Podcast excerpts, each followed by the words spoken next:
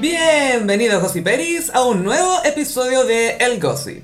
Mi nombre es Sofía y como siempre me acompaña... Carolina, hola gossiperos. Este es el primer capítulo que estamos grabando en primavera. ¡Ay, sí! Primavera, Libra, todo junto. Groundbreaking. Temporada Libra. Y quisiera recordarles que tenemos poleras de El Gossip. Así es, en miguras.cl. Hay tres diseños para elegir. Sí, tenemos a Mariah diciendo, no te conozco. A Naomi diciendo, check your lipstick. Y a Dolly diciendo, Dolly. Sí. Ay, Así Dolly, que mm, si la compran, sáquense una foto y nos arroban para compartir la imagen. Sí, por favor. Ay, o- ojalá se haya vendido alguna. Sí, y antes de empezar quisiera compartir algo muy triste que me pasó ayer. Sufrí Ay. una humillación pública en el TikTok de Gabriel Boric. Ya, lo voy a poner en la funa al día, pero démosle. Y él, en vez de decir Carolina, escribió Catalina. Y TikTok tiene ese problema que no le podéis corregir el caption. es como los tweets. Ah, mo- Ahí moriste. Ahí y quedó. mm, es difícil para mí esto, porque yo odio a la UDI, pero ahora odio a Gabriel Boric también. Es demasiada la humillación. Y yo es como que en mi fantasía yo era amiga de Gabriel Boric, ¿cachai? Ah, pues yuta. Fue a la, a la fiesta del cierre de campaña, todo. Todo, todo. Y el weón ni siquiera sabe cómo me llamo. Este era tu etapa de Carrie saliendo con un político, básicamente. Esto fue mi- ese periodo de mi vida, sí. Pero no alcanza a mearte, solamente tu nombre. Lo que se sabe. Oye, pero por lo menos en el TikTok estaba escrito Carolina. El texto en el, en el, en el video mismo era Carolina. Sí, sí, fue un error en, en la bajada. Sí, el caption. Pero bueno, son cosas que siento que igual está bueno a veces como que humillarse, como que Sí. volvís a... Es como bitch, sit down, be humble, ¿cierto? Y así me siento ahora. Es como un tatuaje Humble. que no tuviste que hacerte. Pero sigo sí, pero estén tranquilos que mi salud mental está ok. ¿Te das cuenta todo lo que has crecido, Carolina? Wow. Gross. Así se va a llamar tu perfume. Gross. Suena como un musgo. así. Ah, oye, eh, le achuntamos la guaguita de Maite es un baby boy. No, amiga, es un guerrero. Ah, perdona. Sí, pucha, dije que era niño. Ella hoy día subió más fotos en, en blanco y negro, con traje baño esta vez, más no desnuda. Es como Kylie su traje de baño de, de- de embarazada. Kylie Swim. Sí. Sweet. ¿Has visto los trajes de baños de Kylie? Ya hablamos de esto en el capítulo Sí. pasado. Ya. Eh, sí, y Maite dijo que eh, anunció que era un niño. Eso igual quiere decir que no es tan hippie, porque las mamás más hippie esperan el parto para saber qué es el niño. Claro, no quieren, sor- o sea, quieren sorpresa, no quieren predisponerse a nada. Como Emrata. Que todo fluya. Sí, pues Emrata no quería que su hijo fuera, no tuviera género, que él decidiera. Claro, ella, ella quería que no tuviera, básicamente. Claro. Eso igual es imponer un no género, ¿no? Sí. Y esta, esta semana también salió una, un titular de Grimes que ella contó que su hijo entiende que ella no se siente identificada con el concepto madre, por lo tanto su hijo no le dice mamá, le dice Claire. Es que es un nombre de, de, de verdad, es un nombre real. Y ella dice esto sin ninguna vergüenza, cuando lo que nos está diciendo es que ella odia a su hijo. Y, bueno, yo lo encontré, yo quedé negra, dije, pobre, pobre niño. No, acá esto, esto fue básicamente... Grimes hizo un tweet de mamá de mi hijo me preguntó qué es esto y no sé qué cosa y tiene dos años y el niño ya está súper iluminado y sabe de metafísica, sí. Yo también vi unas fotos de Elon Musk antes de que se hiciera la cirugía de Los pelo. injertos. Los, los injertos de, de cabello. La plantación, es, que es como, es como que te planten algo. Cambia caleta la cara con, con esos... Sí, es que hay hombres que se quedan pelados muy jóvenes. No, yo les entiendo eso. Piensa que nosotros estamos súper urgidas también por nuestro, nuestra apariencia. Los hombres también, el pelo, el pelo es tema, po. Sí, pero Está creo en la que... Biblia, el pelo masculino, la importancia. Obvio. Obvio, obvio que una mujer lo cagó. Eso son.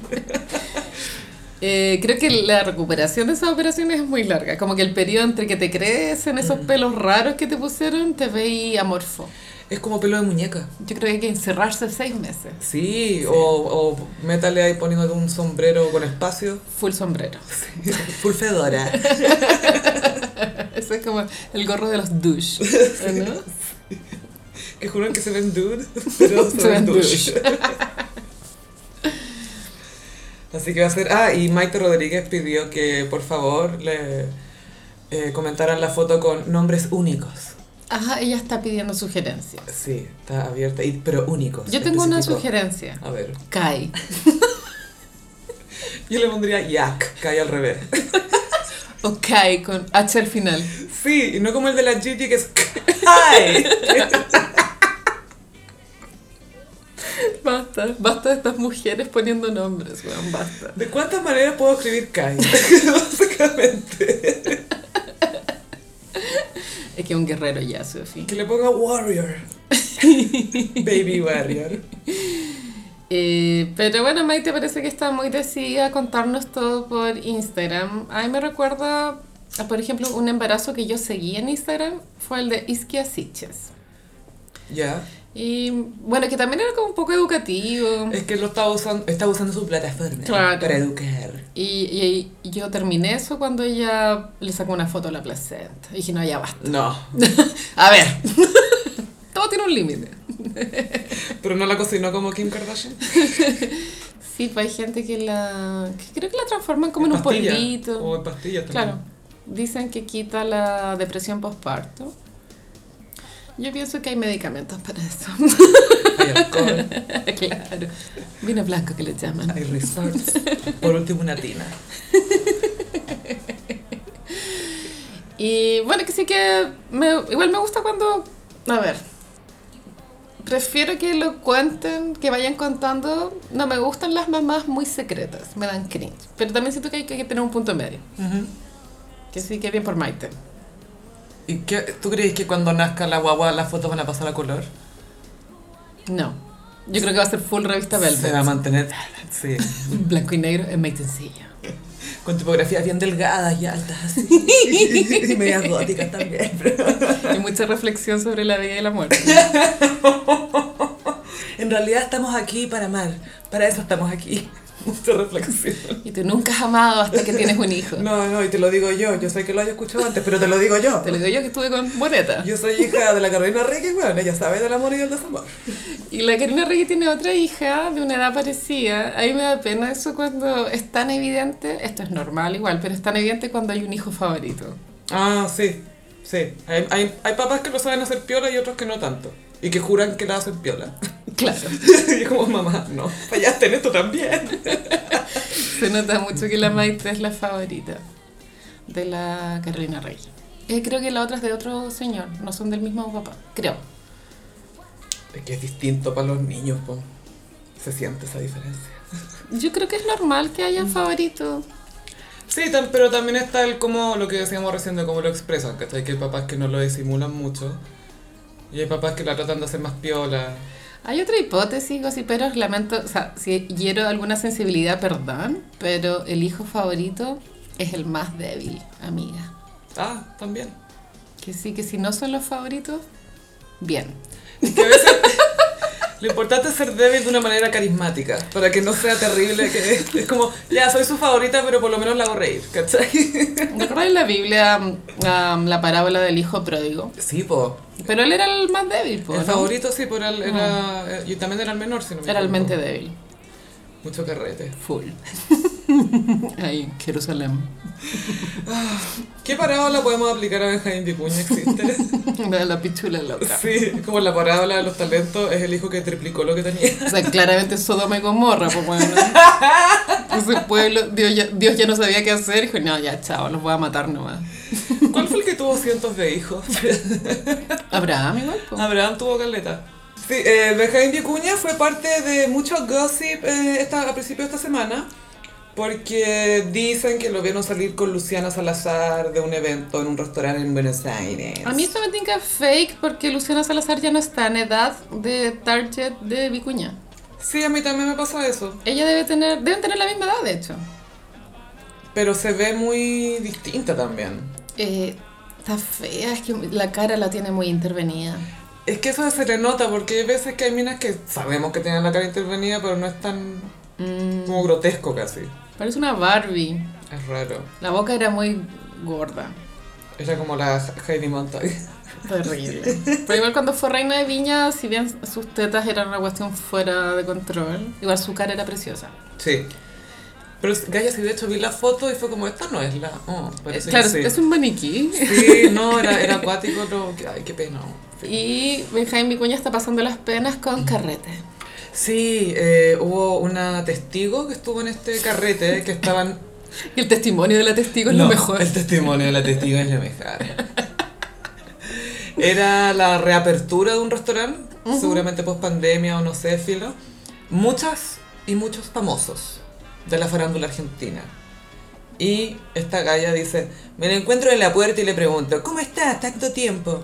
Yo era un ternerito mojado, lo vi golpeado. No era el mismo Benjamín Vicuña que yo conozco. Creo que los amigos lo convencieron de salir. Es- puede ser que esté muy triste por la separación porque la China Suárez se mandó a cambiar a España. Sí, pues Con los niños. Mm, con los bebés. Y esta testigo dijo que estaba lleno de minas famosas que se le estaban tirando encima a Benjamín Vicuña, diciendo está soltero, esta es la mía. Bueno, me imagino la tropa de zorras. Es que lo veo. re zorras. Con unos vestidos Oh, diminutos. los tacos, weona. unos tacos Oh, gigantes. las tetas. Extensiones, pestañas, Oh, uñas largas. contouring. Todo, todo eso, toda esa vibe. Decía, estaban todas agazapadas para hablar con él. Todas eran conocidas las que se sentaban. Cada vez que me daba vuelta parecía otra. A él en toda la noche nunca lo vi cascabel. No estaba de cacería. Amo concepto cascabel. Anda, cascabel, ah, me encanta. Porque da clic, clic, clic, clic, clic. Sí, decía que no, no conversó realmente con nadie, más que con sus amigos, y que, claro, se le estaba tirando a muchas chiquillas encima. Y que en el baño del restaurante, esta testigo muy preciada, porque mira la información que nos está dando, dijo que escuchó a dos minas conversando.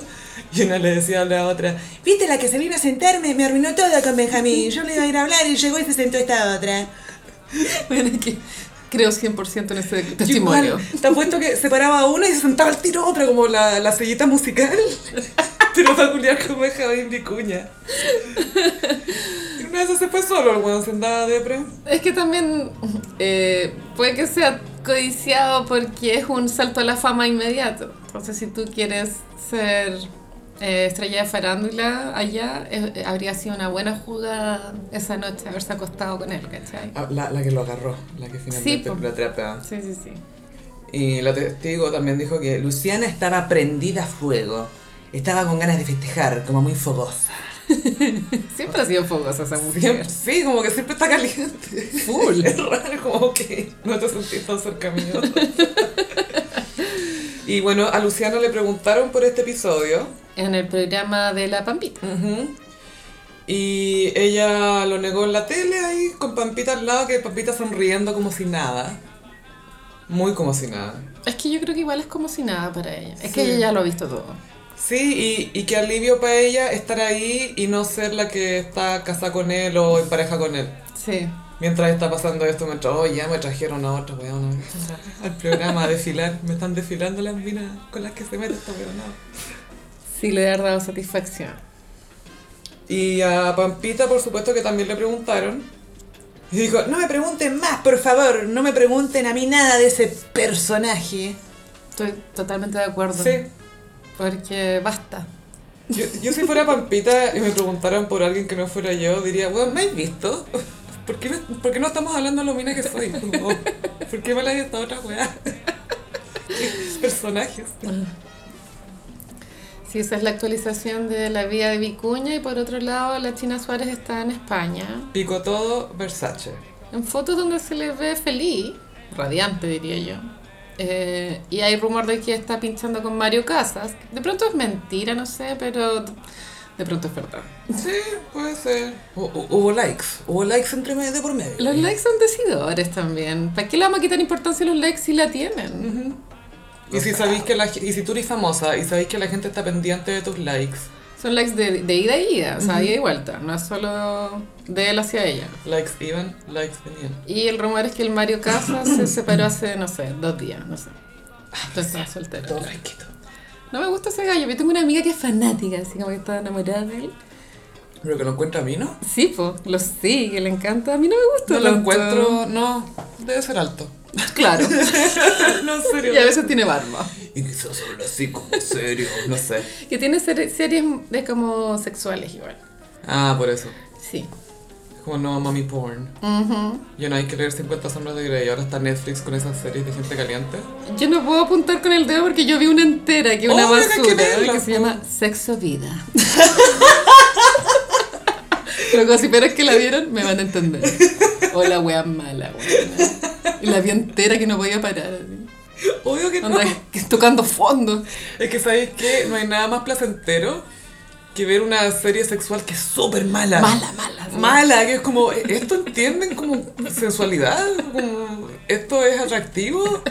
Pero es como mirar un accidente, no podéis parar de mirar. No puedes parar de Pero mirar. un accidente que te tiene un fin de semana entero pegada a la cama y Heavy. Bueno, la China. Suárez está eh, con la Sophie notamos que está vestida de Versace.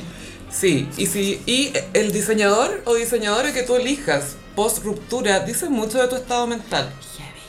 Si tú usas, por ejemplo, no sé, Dior, Claro. está ahí de luto. Elegante, digna, pero de luto. Diciéndole a todo el mundo que estáis, no, estoy bien, no, estáis de Dior. Pero Versace. Es que es quiero maraquear. Sí. Ese es el, eso es el, el- el subtexto. Vamos a la playa, estoy bronceada. Im- Implica el tiro bronceado, ¿hay cachado? Sí. El- todo lo que es Versace siempre se ve mejor con un bronceado. Full. Claro, y creo que ella está en San Sebastián, El que festival de cine. Mm. ya ya todavía es verano, o sea, está terminando el verano, entonces está en todo ese mood. Subió un reel en, en eh, no sé si la azotea o terraza de un edificio antiguo, full Versace, Versace. Versace es como le dicen en el Showgirls Gossiperi. Ya vamos a comentar esa película algún día. Y la buena se está paseando full Versace, atardecer, y se da vuelta, y muy como, estoy soltera. Me liberé del, del viejito cringe. Uh. Nada más viejos en mi vida. No le voy a hacer más bebés. Me puse la té de cobre. Las tengo reamarradas las trompas. El cobre es lo único chileno que entra en mi vida. Ahora. Lo único chileno es mi cuerpo. es la T de cobre. Ya patentemos ese chiste. Una nueva polera en miguras. Sí, China Suárez picó todo y a todo indica que esta ruptura, por lo que se ve al menos, lo que es fácil especular, se ve que Vicuña está también afectado. Claro, es que él es un niño, tú sabes, un niño poeta. Eso te iba a decir un poeta. está- Niño poeta. Está tomando notas, Sí. está anotando sus emociones. Pero Oscar Wilde escribió que la poesía más honesta es la mala poesía. Entonces, Es verdad. Benjamín Vicuña con su mala poesía nos está Genio. entregando la verdad. Al final era un genio. Oye, vamos a hacer un pequeño in memoriam. Murió Willie Garson, el actor que interpretaba a Stanford Blatch en Sex and the City. ¿Esto nos pilló por sorpresa? Ah, por lo menos a mí. O sea, no, nadie lo Nadie sabía, no, lo, lo vivió muy en privado. Tenía cáncer y mm, también fue llamativo que lo habíamos visto hace poco paparaseado en las escenas de And Just Like That. And Just Like That. Crea un interrogante acerca de si el personaje tuvo un buen cierre o no. Mm, si hubiera alcanzado a terminar la escena. Porque si estaba Anthony, da a entender de que, de que Anthony y Stanford seguían juntos. Entonces yo no sé después cómo van a continuar esa historia. Eh, y estaban todas las actrices de, de Sex and the City subieron post eh, recordándolos, era muy querido. Mm. Y mm, el personaje de Stanford causaba mucha ternura porque era muy leal a Carrie. Y era un Ed Harris type. Él decía que se parecía a Harris en sus anuncios para buscar pareja. Y se supone que Carrie y Stanford se habían conocido cuando los dos eran medios pobres, recién llegados a Nueva York. Y después Carrie floreció como esta fashionista, pero Stanford continuaba siendo un poco loser, como le costaba encontrar pareja. Sí, en su pega se suponía que era decorador, algo así. Parece que sí. O, o estilista, algo diseñado, al- algo con el diseño. Pero le costaba mucho, tenía muchas inseguridades por cómo se veía y en realidad igual reflejaba una inseguridad de muchos hombres gay que obviamente también son superficiales y todo, entonces si no haría el típico Adonis Musculoso. y solo eres un Ed Harris type. Pero lo triste del capítulo de Ed Harris Type es que le habían concertado una cita y Stanford cuando llegó, bueno, creo que Anthony decía, bueno, no es Ed Harris, es como, es como que ni siquiera se parecía a Ed Harris, era aún peor, una cosa así. No sé si lo comparaba con otro. Porque me acuerdo que llegaba, estaba en una esquina esperando a la cita Ujú. y el gallo llega, lo mira y le dice, no, sabes que mejor no, gracias. Y el- la cita se va, apenas lo ves, muy ¡Qué triste. sad! Sí, y Stanford también era un poco utilizado por Carrie, pero eso era Sí. mencionado en la serie, era parte, no era accidental, sino que era parte de la trama también porque él le sacaba en cara que de repente lo, lo dejaba medio botado. Yo recuerdo dos ocasiones de eso. Uno cuando Carrie era criticada por sus amigas por continuar fumando y se juntaba con Stanford a fumar. ¿Qué es de malo con fumar? ¿Qué tiene de malo? Ah, nada, es, es fabuloso, decía. y tirando humo. Y lo otro es cuando Carrie se hace amiga de un gallo que la invita a una de la inauguración del- de la nueva discoteca de moda, que era un gay El fabuloso. australiano, sí. Y ahí Stanford también se resintió. Y también cuando Stanford empieza a salir con Marcus, con su pololo nuevo. ¿El prostituto? Sí, pues el gigoló, el taxi boy. Sí. Y se lo presenta a la Carrie y la Carrie está vuelta loca, no sé si es por una cuestión del libro o algo así. Y Stanford le dice, a ver, te he escuchado hablar de Aidan o no sé qué weá por no sé cuántos años. Yo te pregunto por mi pololo y me decís, hey, buena onda. No, weona. Y yo- eso fue como bacán. Carrie. Iconic Libra. Y hoy empieza la temporada Libra. Y Stanford se vestía también con esas camisas de estampados. Colores fuertes. Y al final tuvo un lindo final ya en la segunda película, cuando se casa con, con Anthony. Me gusta más el final de la serie, o sea que se queda con Marcus. Sí, se queda con Marcus. Después que, que se casa con Anthony fue muy juntemos a los gays. Júntame los gays porque son gays. Claro, es como que hayan juntado Big con Charlotte porque son heteros. Es como, oye, si se casan, ¿y por qué no? Si son heteros, po? obvio que se pueden casar. Puede ser chistoso. Y con el tiempo también hay personas que critican la relación de amistad entre una mujer hetero y el, y el amigo gay, cuando el amigo gay es como una mascota o algo así. Cuando, claro, no sé si eso es porque efectivamente en la vida real se da mucho eso o que en ficción está romantizado de esa manera como que, ay, ese es el hombre con el que ella puede contar y que nunca lo va a traicionar, entonces es como ideal. Lo trata porque como el tipo no se la quiere coger, entonces como, ay, puede contar con él para todo, nunca la va a traicionar, así que está segura con él. Entonces no sé si es porque en ficción se ha forzado un poco ese estereotipo o si, no sé, si hay gossiperis gay que se, se han sentido mascotas de chiquillas hetero, por favor que nos comenten, porque quién sabe. Que sí, estoy pensando yo si tenía mascotas. Como, wow. Ah, esos arneses son humanos. Pero sí, las relaciones de, de amistad entre mujer hetero y hombre gay son, son bacanas igual. Sí, Mm. eso es otra amistad más, claro. Son como los hombres que entienden lo que es importante. A mí eso me pasa con mis amistades gays. Como que entienden. Anda, de pronto te poní X ropa y ellos entienden por qué te pusiste esa ropa. ¿Cachai? Entienden el porqué de las cosas. Sí. Sí, es esa wea. Heavy. ¿Por qué será? Raro. Oye, eh, ah, una hetero confirmó una relación, ¿Quién? pero con otro hetero, no con un amigo gay.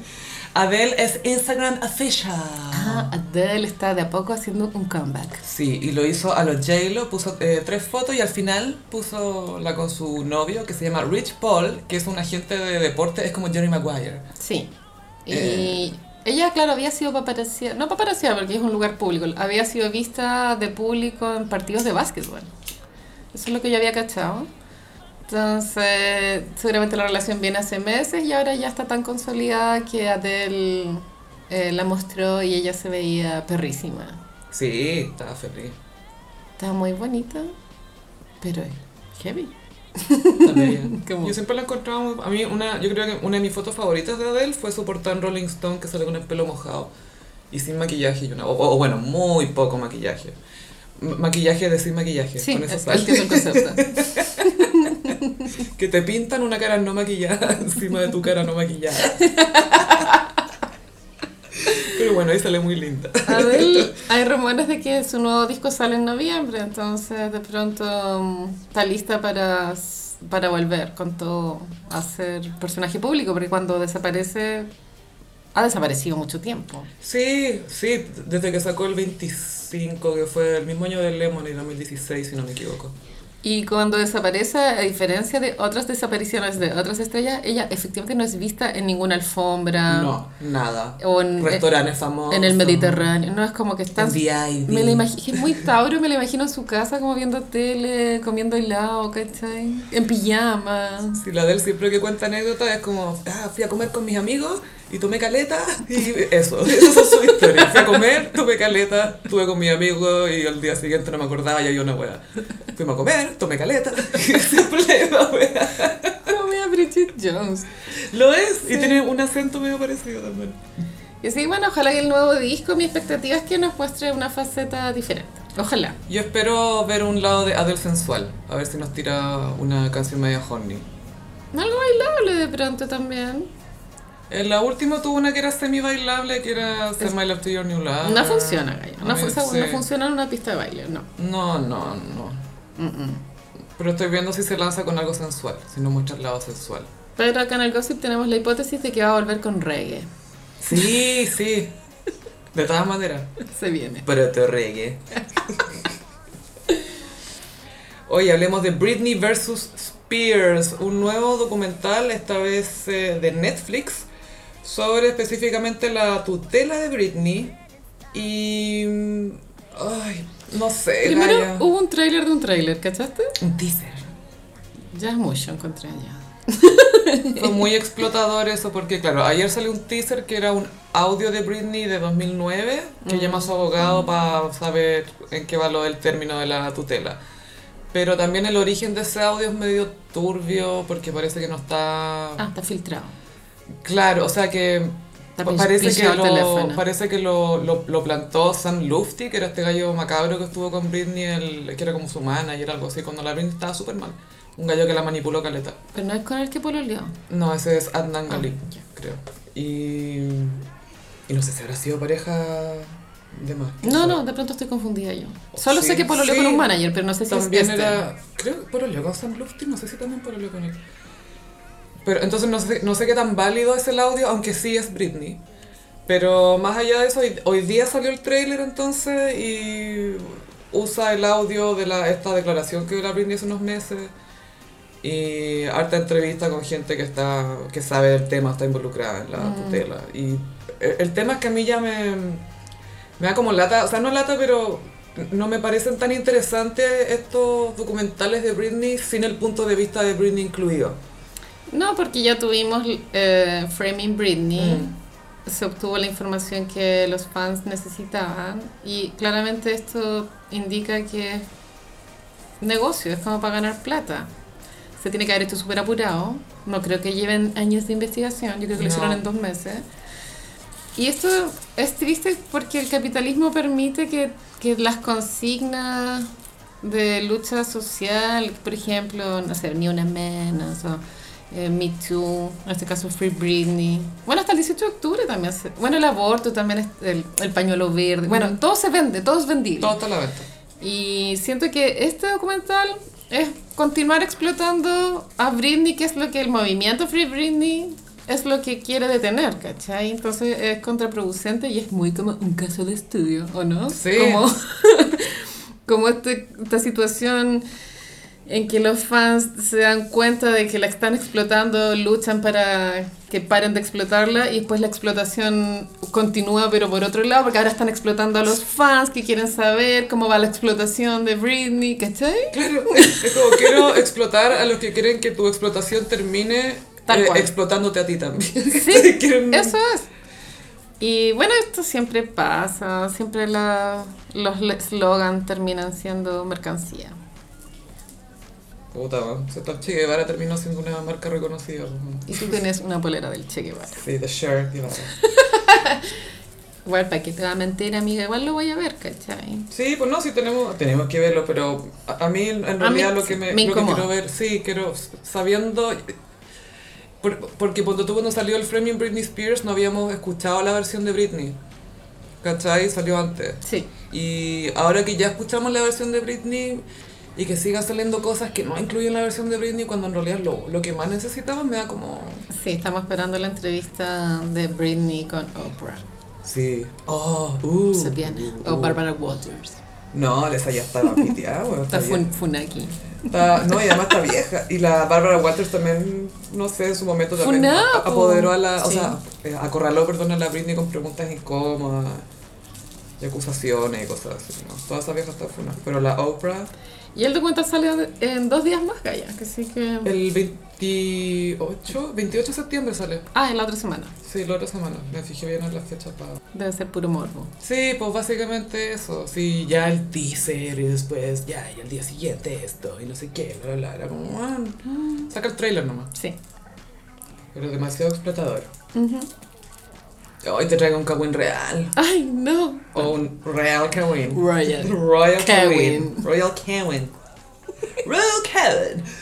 Porque la corte británica e inglesa decidió que el testamento del príncipe Felipe, que según nosotros ya había muerto hace mucho tiempo, pero no, murió hace muy poco. ¿Verdad? Podría haber muerto como en mayo, ¿te acordáis? Por ahí, sí. No, o sea, en teoría. Estuvo a un mes de cumplir 100. Viste que murió a los 99, eh, pero ya no estaba saludable hace muchas décadas. No, no, no, no. Décadas. Sí, una corte decidió que su testamento va a estar sellado por 90 años ¿Para qué hacen eso? para proteger la dignidad de la reina. Entonces... Pero están proyectando que la reina va a vivir 90 años más, weona. No, no es solo eso, es la, son también los descendientes más directos, Sí, claro. ¿cachai? Onda como que el príncipe George va a tener 80. No, pues va a tener 90 y... No, pues ya tiene 10. Pero en 90 años más, pues. Ah, las matemáticas. Como soy el meme de la señora que piensa, así como. Ah. Va a tener 100. Como que con Cueva George va a poder ver esta cuestión. Entonces, Con Cueva. Es, es para saltarse como las, una, Dos, las dos generaciones después. ¿cachai? Sí. Entonces, si especulamos, a ver, ¿a qué se refieren con proteger la dignidad y la cuestión? Hijo ilegítimo. A mí, claro, es como lo único que podría de pronto hacer ver mal a la reina, o que Humillarla. es muy boomer esa lógica. Sí, pues, o sea, es que es lógica boomer, tenemos que... Sí. Y lo otro es que haya como tema de plata o droga, no sé. Como excesos. Pero es que, ¿en qué se aplicaría eso? Porque yo estaba pensando que podía ser también donaciones a organizaciones funadas Ujú. o o cosas que ahora están consideradas funadas. Como pro-nazi. Muy pro-nazi. la wea. Eh, o amantes, ¿cachai? Que les dejó algo. Igual no creo, ah, no sé, de pronto la ignorancia misma, pero no creo que eh, Felipe haya sido tan tonto como para embarazar a una mujer. Pero Porque sí pasa caleta, ¿no? el escándalo habría sido demasiado. Pero sí, es que acá los esco- esconden esos escándalos. Pues. Y aparte que Sí, si tenía un amante, la tan- por 30 años, ¿cachai? Tan tonto, no sé, bueno, como que es tan fácil evitarlo. Sí, pero hay gente que no hace nada, ¿cachai? Hay gente que no hace nada así. Entonces es como, ay, tengo que protegerme. Ay, no, eso es problema tuyo. Muy, eso es problema tuyo. ¿Cómo permitiste que esto pasara? Weón, no me pasó sola. Qué heavy eso. Entonces, no sé, yo siento que es más humillante para la reina que digan, no, sabe que no queremos decir que hay acá hasta que mucho tiempo que, después que usted esté muerta. Es como, ah, La reina debe saber ya. obvio que sí. sabe, po. Pero Sería como ya demasiado daño a la corona después de lo de Meghan y Harry, el príncipe Andrés, la muerte de Philip. Ya Y- es mucho. Y esa foto que se hizo viral la semana pasada porque la revista Time eligió a la gente más influyente de no sé qué. ¿Mm? Y salía Harry con Meghan. A la del peluquero. Y, el comentario era que Harry parecía el peluquero cuando te, te pone el espejo. Te describe la caga que te dejó. ¿Te gusta? Mira, aquí lo que hice fue cortarte porque así fluye, ¿me entiendes? Y nunca más se va a ver así. Se veía muy así la foto. Es que la estaba, es que la estaba tomando como de los hombros y estaba agachado a la altura de ella, entonces era muy mi amigo peluquero. Era muy Stanford y Carrie. Te ves fabulosa. Puta Harry, weón. Ah, ahí está. El escritor Salinger, el de El Guardián, el guardián entre el centeno, cuando ya tuvo mucho éxito, bueno, también él le afectó a que su libro haya afectado de forma negativa a la gente, como, es que, bueno, creo que era muy pasado a caca, pero él, él cuando murió, tiene que haber muerto como en el 2000. ponte tú. No, él era bien espe- especial. Él se, bueno, se había encerrado en un búnker Sí. década y hay como mm, un testamento que sus cuentos no se pueden ver hasta, no sé, bueno, 2030, ponte tú. Señor. Pero qué manera de darse color, weón. Sí, pero como si ya te muriste. Como señor, ya, tranquilo. Es como Nostradamus hizo predicciones. No sé, ¿por qué hay gente así tan cuática? Es raro. Se dan color. Mm. Oye, en momento random, tengo que dar el aviso de que se acabaron los stickers y memes de la famosa niña coreana. La niña coreana fue tendencia heavy. Sí, eh, su, nombre, re- eh, su nombre es Rohi Ujú. Y eh, es de Corea del Sur. Y resulta que su Instagram se hizo famoso, bueno, que era el Instagram de su familia en realidad. También hay fotos de su hermano, cosas así, pero las fotos de ella se hicieron muy virales, al punto que ya tiene más como un millón y medio de seguidores el Instagram. Claro. Y para los que no tienen Twitter, era así era el estilo. Una foto de la niñita eh, flojeando en el sillón y el caption es como yo cuando no tengo ganas de hacer nada. Era como la reina de los moods. Claro, sí, muchos moods. Muchos moods. Para- pa- era, la niña coreana era perfecta para ilustrar. Era el avatar perfecto para nuestras emociones. Y había algo, hay algo efectivamente gracioso en su cara. Es como expresiva. Es adorable como un mono animado. Sí, es un mono animado. Pero eh, los padres, eh, entendiblemente, se chatearon de esto. y decidieron registrar el nombre de la niña y también su cara, eso se puede hacer. Para que no se usen fotos de ella sin su permiso, y esto incluye memes, esto incluye stickers de WhatsApp, esto incluye todo, Todo. lo que sea imágenes en internet. Si tú usas su foto sin permiso, estás con riesgo de demanda. Eh, demasiado tarde igual, porque esa Sí. niña ya fue. O sea, ya... Ya, que, ya quedó para siempre. Sí, bueno, hay muchos niños memes. Mm. El- bueno, Zafra mismo, que no, si bien no es un meme, Zafra es Zafra para siempre. Es un meme icónico, es un momento icónico. Eh, la niñita que pone cara de asco. Bueno, hay tantos niños memes. Y yo no sé cómo les afectará a ellos cuando se transforman en adultos, a ver si ser como caras conocidas, cuando Mm. no lo eligieron. Sí. Es curioso porque de niño quieres atención, pero no quieres estar expuesto a la vez. ¿Cachai? Es distinto. Como una cosa es que te pesquen, por otra cosa es sentir que no va, tú no lo estás eligiendo.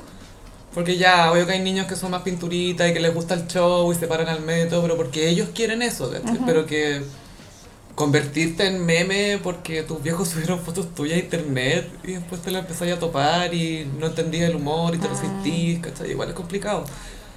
Y no sé, hay tanta mamá influencer que hace carrera con los niños. A mí eso siempre me ha incomodado. Yo lo no, encuentro feo. no lo tengo tan claro de, de qué tan radical debería ser las reglas, ¿cachai? De protección a los niños, pues, ¿sí? Sí, pero es que siento que ya, prohibirlo 100% creo que también lo encuentro un poco extremista, pero no hay como mo- no hay como fiscalizarlo, güey, ¿cachai? No, no le voy a decir, "Mam- eh, no, tú eres mamá, puedes no subir puedes". fotos dos veces al año de tu hijo, no se puede, ¿cachai? Entonces como todo, nada, ya, nada nomás, no se sube nomás. Sí, pero podría haber un filtro, no sé, por Instagram donde sí este perfil muestra fotos de niños o algo así y que tenga candado o no sé, al- a- alguna manera de protegerlo porque igual por un lado también las mamás o papás pueden decir, ah, pero es mi hijo, yo hago lo que quiero y... Sí, pero es que tu hijo, bueno, es que es una visión errónea, pienso, Mm. porque tú tienes un hijo la forma correcta debería ser como para regalarle una vida,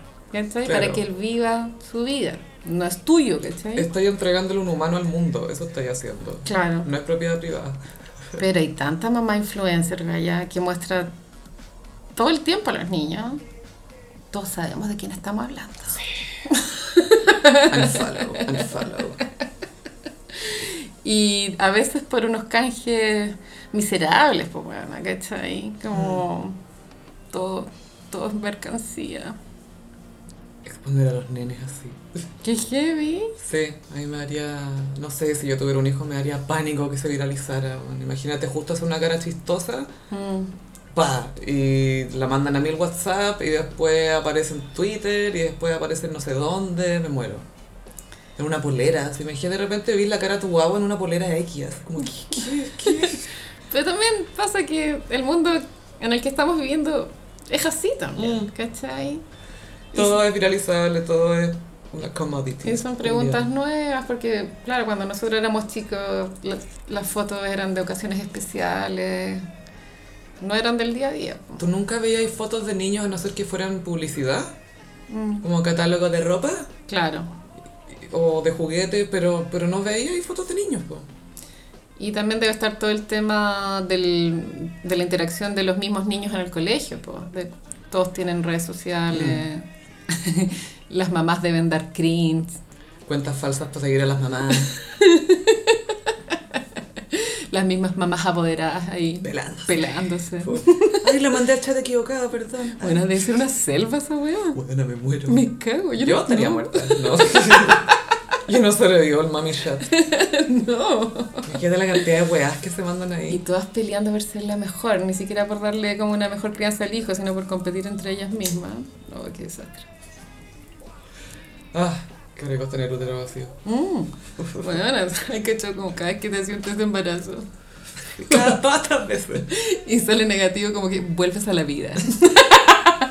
Yo me hice uno una vez y siento que recuperé tres vidas. Apenas me apareció. Como, Son como cinco sesiones de votos, la wea. pero después pudimos ver la cara. Oye, Gaia, Rafael Garay se mandó un Tyra Banks. Yo amo el caso de Rafael Garay, siento que nos ha dado tanto. y nunca para de darnos jugo esta wea.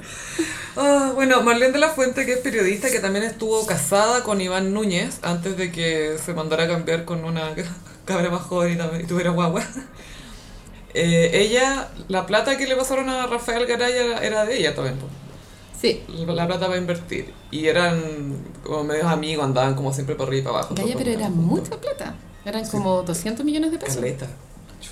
Y esta galla Marlene de la Fuente estuvo en un carrete con Rafael Garay la noche antes que él le tenía que dar una entrevista a Martín Cárcamo. Ya. Entonces, esta, este huevo se puso a tomar como loco. Y esta galla estaba un poco en shock porque se supone que este loco no tomaba por su, por su enfermedad. Es decir, weón, cuando hizo su mea culpa, contó que se- todos los lunes le llegaba un delivery de una caja de, no sé, eh, 10 botellas de vodka, que era como lo que tomaba la semana, pero basic. O sea, como Bas- De base. 10 botellas, pues, weón. Más de una al día. Cresta. Y además contrataba a alguien para que se vistiera de enfermera y anduviera con él cuando él le iba a decir a la gente, no, si ya te voy a pagar, apenas me mejore. Como es como ese meme de Felipe Abello. estoy, estoy, estoy bonita, ¿cómo es? Estoy bolita. Bolita, eso. Y tenía que dar esta entrevista a Martín Cárcamo y al final parece que la cancelan o tiene que postergarla, algo así, por, por, por su enfermedad. Pero era porque estaba con la mansa caña, pues, weón. O sea, efectivamente el alcoholismo es una enfermedad. Sí, no es lo estoy enfermedad. justificando, pero yo creo que él era alcohólico. Pero él decía que tenía otra enfermedad. Ese es el Claro. tema. No es que decía, ay, por mi alcoholismo no puedo estar. No, era, "Ah, mi cáncer, no, no puedo, no puedo. Icónico es un despacho que él hizo a un noticiero de esos de la mañana, anda a siete y media de la mañana, donde va un, un reportero lo- eh, y lo entrevista en la calle ¿Mm? Porque él- para que él diera su opinión acerca de algo económico que estaba sucediendo. ¿cachai? Y el weón está hecho pico, weón. Pero hablando así como hablando así. Pero si no, seguramente lo han visto, pero si no, búsquenlo en YouTube, onda, Rafael Garay. Borracho en la tele. Borracho en la tele. Es que especificar más en el matinal. Seguramente a las siete y media ni siquiera se había acostado, pues andaba con la ropa del día anterior. Pues bueno. Y esta galla estaba contando en el matinal todo el backstage de esta entrevista. Y estaba la tonca escuchando también. Y dice, bueno, este gallo mintió y, y- y bueno, no, no, es el, no es el único que me, que, me, que, me, que me mintió en esa época. Wow. Tirándole palo a Iván Núñez. Y Tonka hace esto. se ríe. A la huevona se le salió una carcajada. Y todos así como, "Uh", y la Tonka, perdona, continúa, continúa. Qué cínica. Pero se cagó de la risa como... "Ah". Le gustó la copucha. Rafael Garay cuando se vio acorralado se tiró una frase del tipo, bueno, si Iván Núñez está tan enojado que lo piense bien, pero yo también puedo hablar. Ah, Están dando a entender que era infiel. le tenía secreto. Claro. La wea rancia. Bueno, Aleja, no le conté a tu amigo que estáis siendo infiel. Haz la piola hasta con tu amigo. Esa amistad era muy rara. Y esta galla contaba que Rafael Garay se mandaba shows de que le daban convulsiones y se ponía un ya está en la boca Qué para babear como Tyra lo hizo cuando se hizo la que tenía rabia en su show para April's Fools. que cachai como andar con un ya está en el bolsillo. Pa' tu show. Pa' tu show. Un ya está para el show. Como de utilería, ¿cachai? tu prop. Claro, es tu propio. Que atroz ser tan mentiroso que tenés que andar con props. Pero también se supo que cuando él ya se fue a Europa, ¿cachai? Se supone que iba a tratarse a París, a una clínica.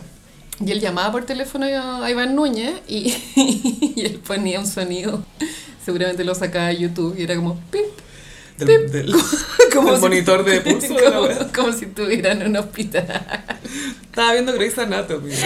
¿Por qué tiene soundtracks tu pieza? ¿Tu doctor es McDreamy? ¿Qué? Encuentro heavy lle- llevar las mentiras a, estos, a estas performances tan ridículas. Es que ya, es que se apodera de toda tu vida al final, porque tenés que vivir tu mentira. Uy, me imagino que tu pelado va eh, rapándose todos los Con días. las cejas, cortándose las cejas. Pero todos los días rapándose, porque si le crecía un poquito el pelo. Entonces, mentira, eso que te sale más grueso cuando te lo sacáis con gilet. Eso es mentira, está comprobado por la Sí, ciencia. 100% comprobado. Science only. Sí, de hecho, una vez leí uno de los tips de belleza de Elizabeth Taylor y ella se afeitaba la cara, pero toda así, para verse más Radiante. Más radiante. Y no creo que le haya salido barba, pues bueno, No, quizás se- así se armaba las cejas, como las tenía tan gruesas. puede ser. Aquí me voy a dejar. y después de tres años, ¡pah! Ceja. y nada, pues hacía el show del ya está. A mí mi, de, de- mi- la lista favorita mía del caso Rafael Garay es cuando él le contó a Iván Núñez, le regaló unas colleras diciéndole que eran unas colleras de Frank Sinatra. Que tenían la foto de Frank Sinatra o eran, habían pertenecido a Frank Sinatra. Habían pertenecido a Frank Sinatra y se- el Frank Sinatra se las había regalado al papá de Rafael Garay y, y él las había heredado y él se las había regalado Iván Núñez. Porque eran tan amigos. ¿Por qué, por qué Frank Sinatra regalaría colleras a un desconocido? Ay, qué Frank absurdo. Sinatra. Este caso me da tanta risa. Nunca termina. De hecho, hay, hay una idea de que Rafael Garay, porque ahora no está en la cárcel, creo que él está con, cuando está ahí en la casa preso, no sé cómo se llama. Y que él está escribiendo un libro con, su, con sus historias y yo lo compro en verdad. Hagamos una lectura dramática. del Siempre y cuando cuente todo. Es que esa es la cuestión. Tiene, es que ese es el problema cuando un mitómano escribe un libro. No, pero tú si contara, no, yo andaba con un ya está en el bolsillo. Sería bacán. Sería Sería bacán. Es como O.J. Simpson que escribió un libro que se llama Si lo hubiera hecho. Ah, Super clásico. nos queda claro que no lo hiciste. If I did it. Así lo hubiera hecho. Ese buen. Estaba preso, Gaya. Salió libre. O.J. preso. Ah, ya. No, no, no, está libre. Sí, Está libre. qué heavy. Asesino. O.J. Bill Cosby, todo está bueno. A propósito, vamos a... ¡La funa al día! Ay, no, ¿qué pasó ahora? Bueno, en el live que hicimos para Patreon, que lo pueden encontrar disponible para todos los gossiperis patroncitos. Sí, estábamos tomando pisco sour. Oh yeah, bastante la verdad. Sí. De este año, sí. Y entre algunas de las cosas que comentamos eh, fue lo del el ataque del Chino Ríos a Jordi Castell por la muerte de su perrito. Sí, yo estaba un poco reacia a comentarlo para no darle la atención que Chino Ríos busca, pero bueno, ya el caso explotó, así que filo, podemos comentarlo. No le demos impresiones en Instagram, solo en el podcast. Sí. Y bueno, eh, a Jordi Castell se le murió el perrito a, a Juan Pablo, su marido, Sí. que era su perrito de toda la vida casi, o, o bueno, de, de, de harto tiempo. Y puso un eh, homenaje muy sentido y como y después puso otro sobre su marido, como por todo el cariño que se tenían con el perro y todo. Y el Chino Río sube una foto de Jordi, de Jordi mirando a cámara, le dice, ay, pastel, no llores tanto, el perro debe estar feliz de haberse librado de un saco hueá como tú. El slang también está muy obsoleto, eso como Sí. pastel, y como que ponen mayúscula, pastel. Pero eso es porque, ¿te acordás que cuando Kramer lo imitaba era Jordi Pastel? Ah, puede que venga de ahí. Entonces creo que quizás, no sé si él sabe que viene de ahí. A mí esa palabra nunca me gustó, nunca la ocupé. Me encuentro como hueona. y aparte que era como de soltero otra vez. Como, Ah. es- faltan bombones, sobran pasteles.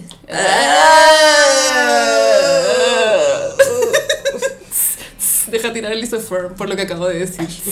El bombón y el pastel son iguales en la boca, amiga. Dulce.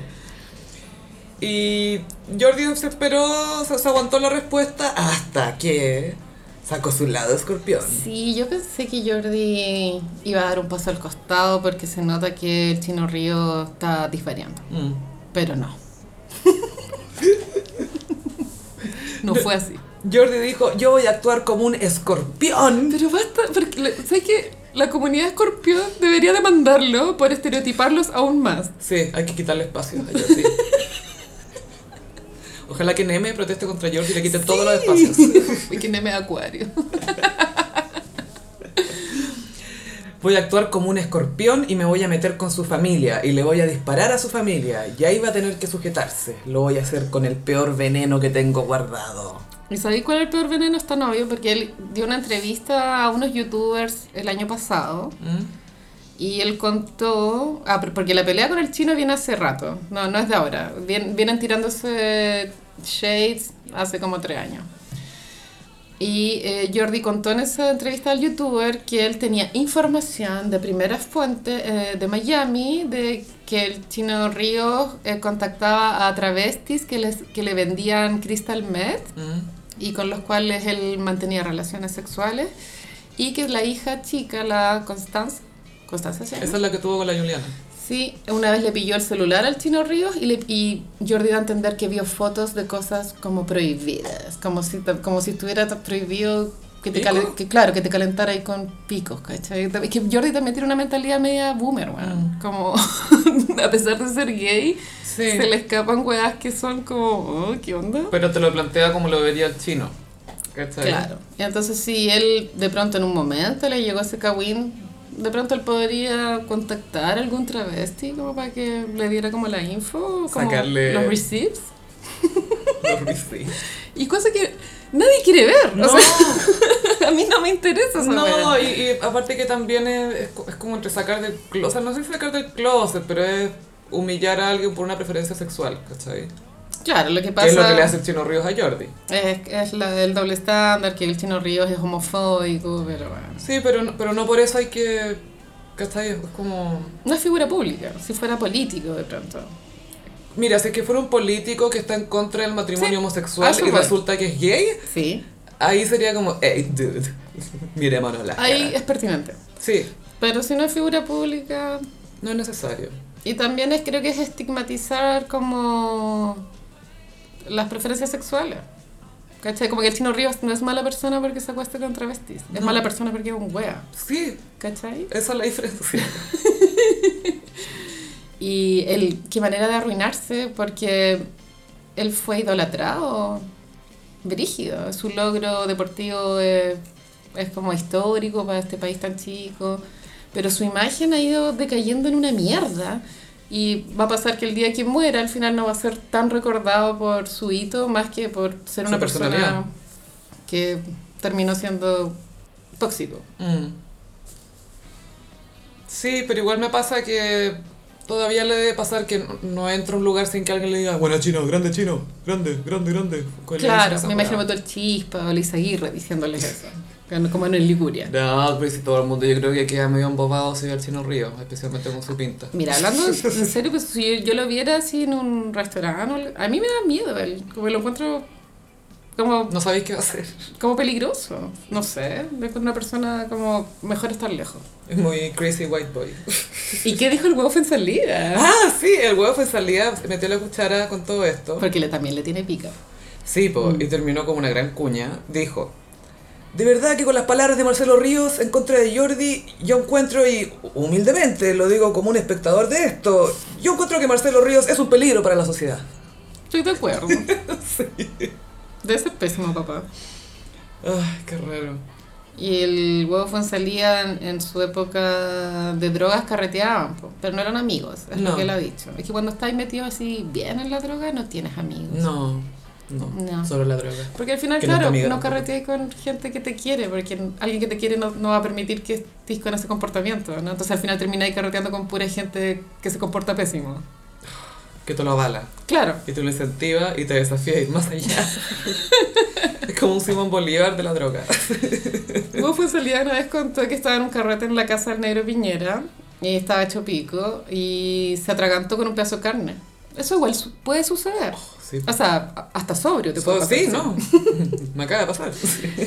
Y, y, y ahí el negro Piñera se lo llevó de urgencia a la clínica. eh, lo, lo, lo solucionaron el problema de, de su atoramiento y en la misma clínica el negro Piñera sacó una botella de whisky y ya celebrar. ¡Ay, weón! ¡Viviste, compadre! ¡Buena! ¡Vivamos! ¡Muriendo! Toda esa vibe. Sí, celebremos la vida viviendo como si quisiéramos morir. Eso es la, ese es el baile espíritu. ¿Qué onda la autodestrucción? La, la niña coreana no tiene un mood que capture eso. Estamos esperando que crezca y sea legal y podamos ver fotos carreteando. Sí, que sí que abajo el chino Ríos, ojalá que algún día le cierren el Instagram. Podrían hacerlo, o sea, si lo demandan por, o sea, lo, lo denuncian por incitación al odio y todo eso. Mm. Y es figura pública, entonces no sé si eso lo hace más complicado el proceso. Y hubo dos famosos que le pusieron like a, a la publicación de odio del chino Ríos. Uno fue Gary Medel, que, Que siempre le da like a todo lo que sube. Y otra fue la Helwe. La guagua. La Helwe. Me acuerdo que una vez trataron de funar a Pedro Pascal porque le puso like a una foto de Gal Gadot. Ah, que la, la sionista. Y yo creo que, le- que como que ponen like así como, like, ¿cachai? como ni siquiera leen el caption. Ah, es la compañera de pega. Claro, es su, no, es su mi. Sí, es su Miggy, pues hicieron una película juntos. Él y- es su Stanford. Es Stanford. Obvio que Pedro Pascal, Pascal es Stanford y Gal Gadot es Carrie. Ay, los dos con sus acentos, nadie entiende nada. sí. Pero sí, el Gary eh, ya había dicho que otras veces que le había dado likes a postfunados, como, no, yo, yo apoyo a mi amigo, no lo que piense, pero para él apoyar al amigo es darle like a todo lo que sube. Así como uno apoya a sus amigas, como, ya le voy a dar un Sí, like a esta weá. like seguro. Like seguro. Ese es mi trabajo. Ir a tu cumpleaños, acordarme Como y darte like. Britney, like seguro. Like seguro. O sea, da lo mismo que se vea como el pico. Like seguro. da lo mismo lo que esté bailando. Britney incluso una vez subió un video ba- bailando Filthy de Justin Timberlake. ¿Cacha? The Generosity. Sí, bueno, palo yo. Porque eso no es Audacity, eso es Generosity. Humildad. No, es que eso fue tan bueno porque la Britney en ese caption puso... Ay, este hombre es un genio, me encanta esta canción y todo, pero obvio que Justin piensa que Britney tiene mal gusto. Sí, po. Entonces que la Britney le diga, tu canción es bacán, me encanta, ya estoy como, puta la weá, oh no. Efectivamente era mala. Oye, paréntesis, paréntesis Justin Timberlake tuvo hasta que, hasta que cayó, weón. ¿Cuándo? Semi cayó. ¿Cuándo cayó? No, lo que pasa es que Justin desde que, un poquito antes del Super Bowl y después del Super Bowl y el año pasado que sacó este disco que nadie le gustó, ¿te acordáis? ¿Te acordáis? El Man of the Woods. Estoy tratando de olvidarlo, Ah. Después de este escándalo con la, con la, con la coestrella Sí, la infidelidad. y que, que la gente ya no le cae bien. Sí, el feminismo ya está haciendo estragos en ciertas carreras y una de ellas es la de Justin Timberlake. Hizo lo suyo. Y Free Britney también. Way to go, feminismo. Oye, y en cringe eterno. ¿Qué? Ay, ya las fotos de Megan Fox y Kourtney Kardashian para Skims. Skim se está agarrando mucho vuelo. Wow, sí. Sin ir más lejos, yo compré un body. No los Skims, pero seguramente mi inconsciente está influenciado. Skims inspired. Megan Fox y Kourtney Kardashian andan muy migis porque pololean con eh, Machine Gun Kelly y Travis Scott que son músicos y son amigos y han colaborado Mm. juntos y todo. Todo es marketing, porque ahora yo pienso en las fotos que se te sacaron lo- en los VMAs y ya venían seguro con la campaña, ya la habían... Ya se habían sacado las fotos seguramente. y presentaron el premio juntas, o sea, los presentaron a ellos juntas, dijeron, aquí están nuestros futuros baby daddies. Sí. Sí, eh, Megan y Courtney se sacaron fotos para Skims, usan, Ujú. usan de daddies y otras cosas. Y usando mucho esta estética Kardashian de lesboerótica, bien provocadora, obvio que hay una manzana entre medio. Yo no sé por qué me pongo conservadora con estas fotos, me molestan. Pero no sé si es un problema mío. explotadora, es por eso yo creo. Mm. Y mm, claro, como fingir que eres lesbiana para vender un producto. Claro, ¿Por qué? y es raro. Y es como lesbianas, pero para calentar hombres. No son lesbianas, no es para, no es para calentar lesbianas. Claro, es, es, es el porno, entre comillas, lésbico que hacen los hombres. Claro, con la fantasía masculina. 100%, pero... mm, Yo lo encuentro muy incómodo, Gaya, porque no es la primera vez que hacen este tipo de fotos, habían otras mucho más incómodas que eran Las hermanas, las po. mismas hermanas, y como que se tocan las tetas, Gaya. se manosean. Y es que, ¿sabéis qué? Si fuera, no sé, pues tocarse las tetas porque en la composición de la foto eso es no sé qué, ya entiendo, pero como es implícitamente, o sea, la razón por la que lo hacía es para provocar, Claro. para provocar sexualmente, no, no queréis provocar una idea de belleza, de la... No, No. sexo, Sí. eso. Y funciona, eso es lo peor de todo. Y aquí estamos comentando. Las fotos son la raja igual, la producción es a toda raja, si están, están Muy vendiendo... Terry buena- Richardson. Sí, la iluminación. Sí.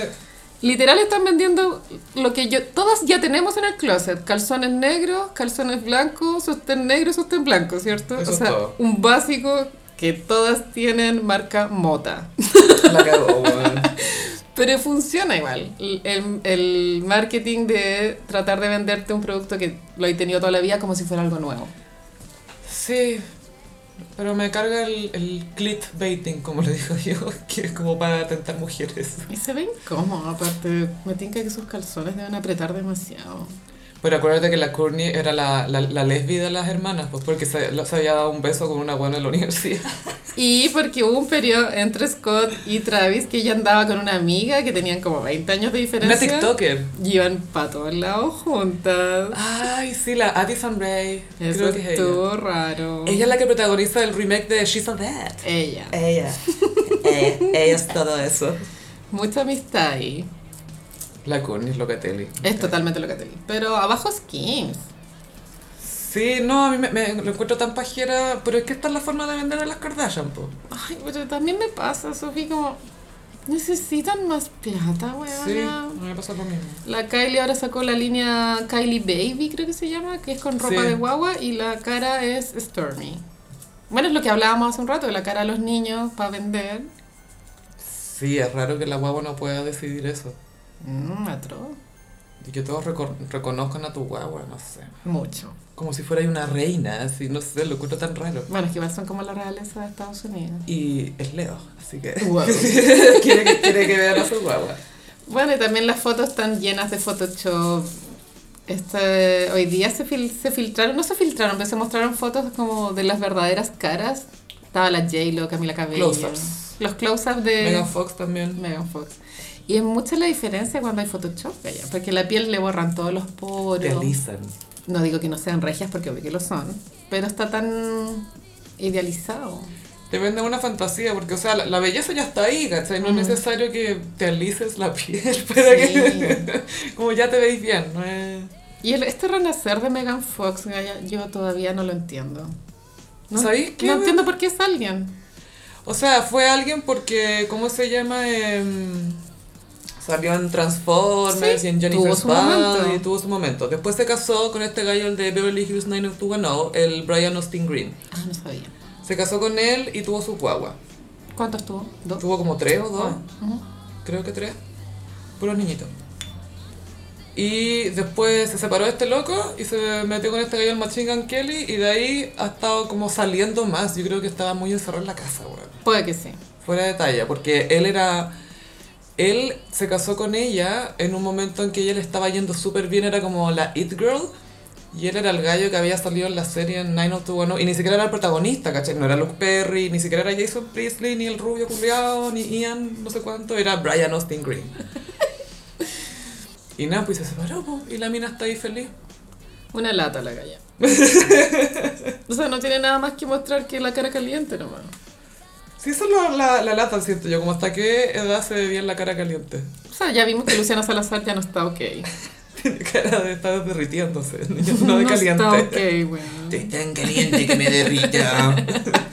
Soy una vela. Llamame el Sirio Pascual. Basta de cara caliente.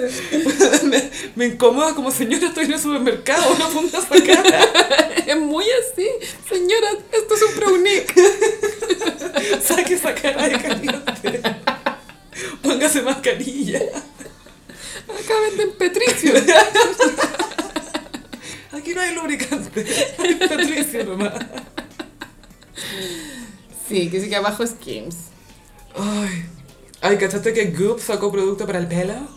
No, pero lo compro. Obvio, obvio.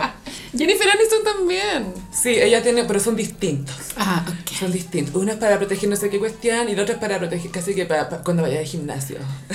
La ciencia indica que todos los champús son iguales.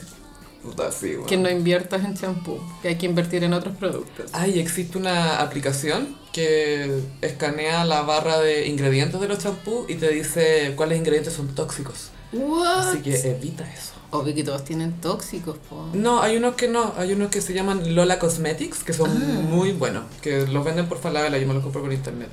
Y son, eh, son amigos del medio ambiente, Mm. todo muy reciclable, vegano, y duran caleta. Bacán. Sobre todo en pandemia, yo no me lavo el pelo hace casi dos semanas. Igual si tú eres verdaderamente ecológica, deberías lavarte con champú en barra para no comprar plástico. O si eres verdaderamente ecológica, No bañarte. Te rapáis.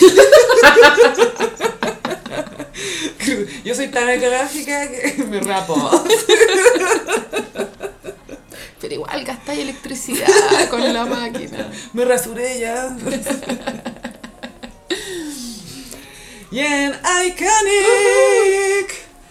Lucy Peris, vamos a hablarles de Joan Rivers. Ay, la adoro. Ella para mí es referente de lo que es ser graciosa. Absolutamente. Eh, le- quisimos hablar de ella porque se va a hacer una nueva serie Mm.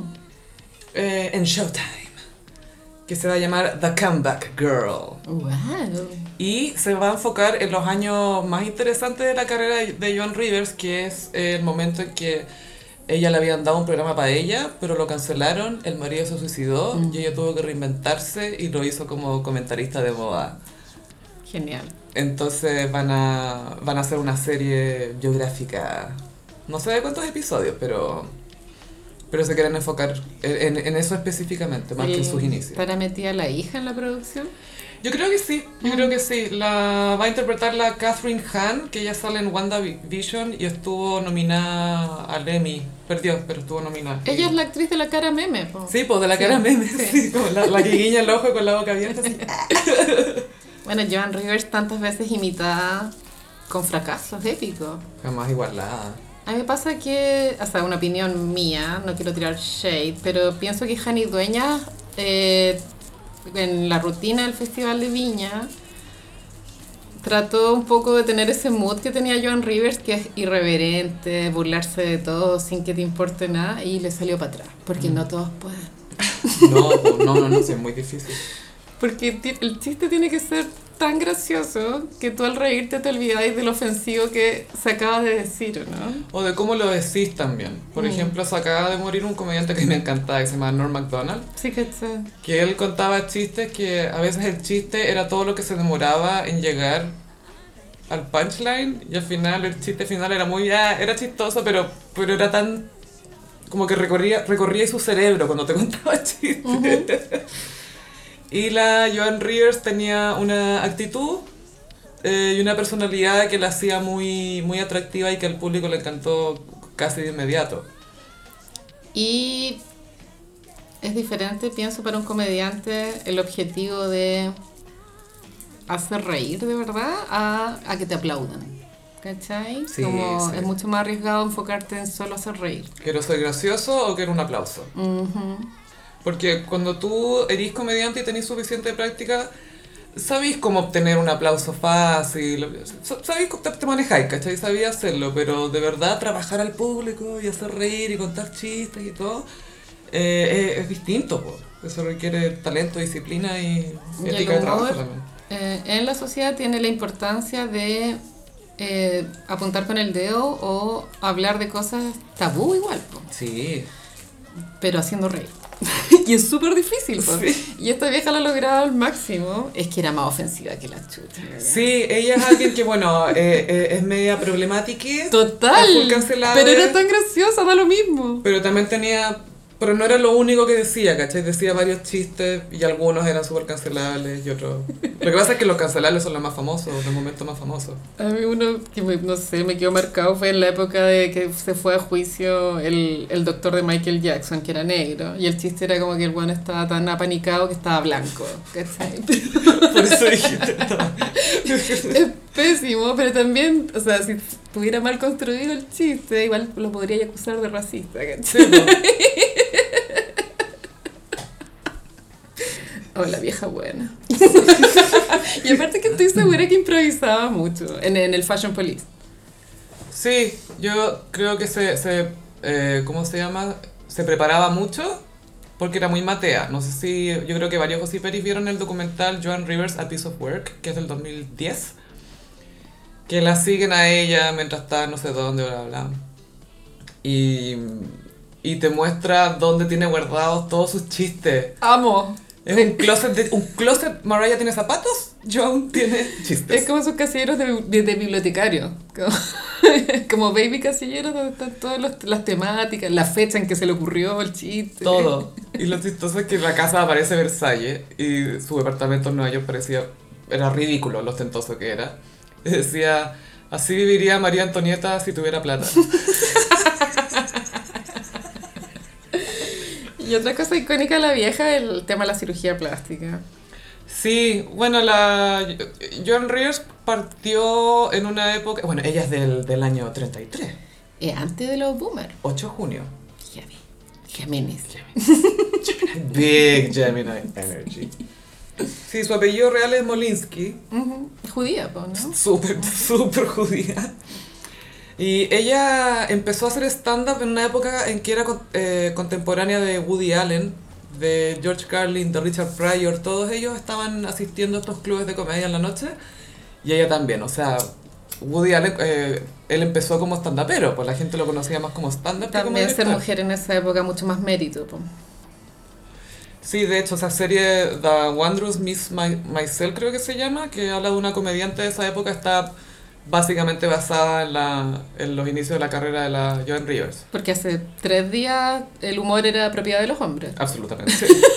A ella le daban permiso. Claro. Era, era como un perro bailando, como, oh, miren, miren, miren lo que está haciendo. Yo no sabía que podía hacer eso. Oh, es más que un perro. Em, ella, y ella estuvo en el Tonight Show en la época en que estaba Johnny Carson y la invitaron a sentarse en el estudio después de contar su rutina, que eso era como que te ungieran el papa de la comedia, ¿cachai? Como ya, ahora sí existes, básicamente. Y le iba tan bien en el Tonight Show que cuando Johnny Carson no estaba, ella lo reemplazaba como animadora. Y le iba súper bien. Entonces tenía una, eh, el monólogo inicial y siempre antes de contar un chiste o de algo personal decía, Can we talk? Can we talk? Can we talk? Y hablaba de, de lo que, cómo era estar casada, de que nadie la deseaba. Siempre usaba mucho su humor de que era poco atractiva. Eso era un gran tema para ella. Sí. Y estaba siempre rodeada como, claro, celebridades, mujeres estupendas y todo. Y ella era la chiquilla que no era tan agraciada, pero que era chistosa. Sí. Pero igual ella, su verdadero sueño era ser actriz, po. Ella de verdad quería ser actriz, que era- se consideraba actriz. Y hacía comedia. Pero la comedia se sabe que es lo más difícil. Lejos.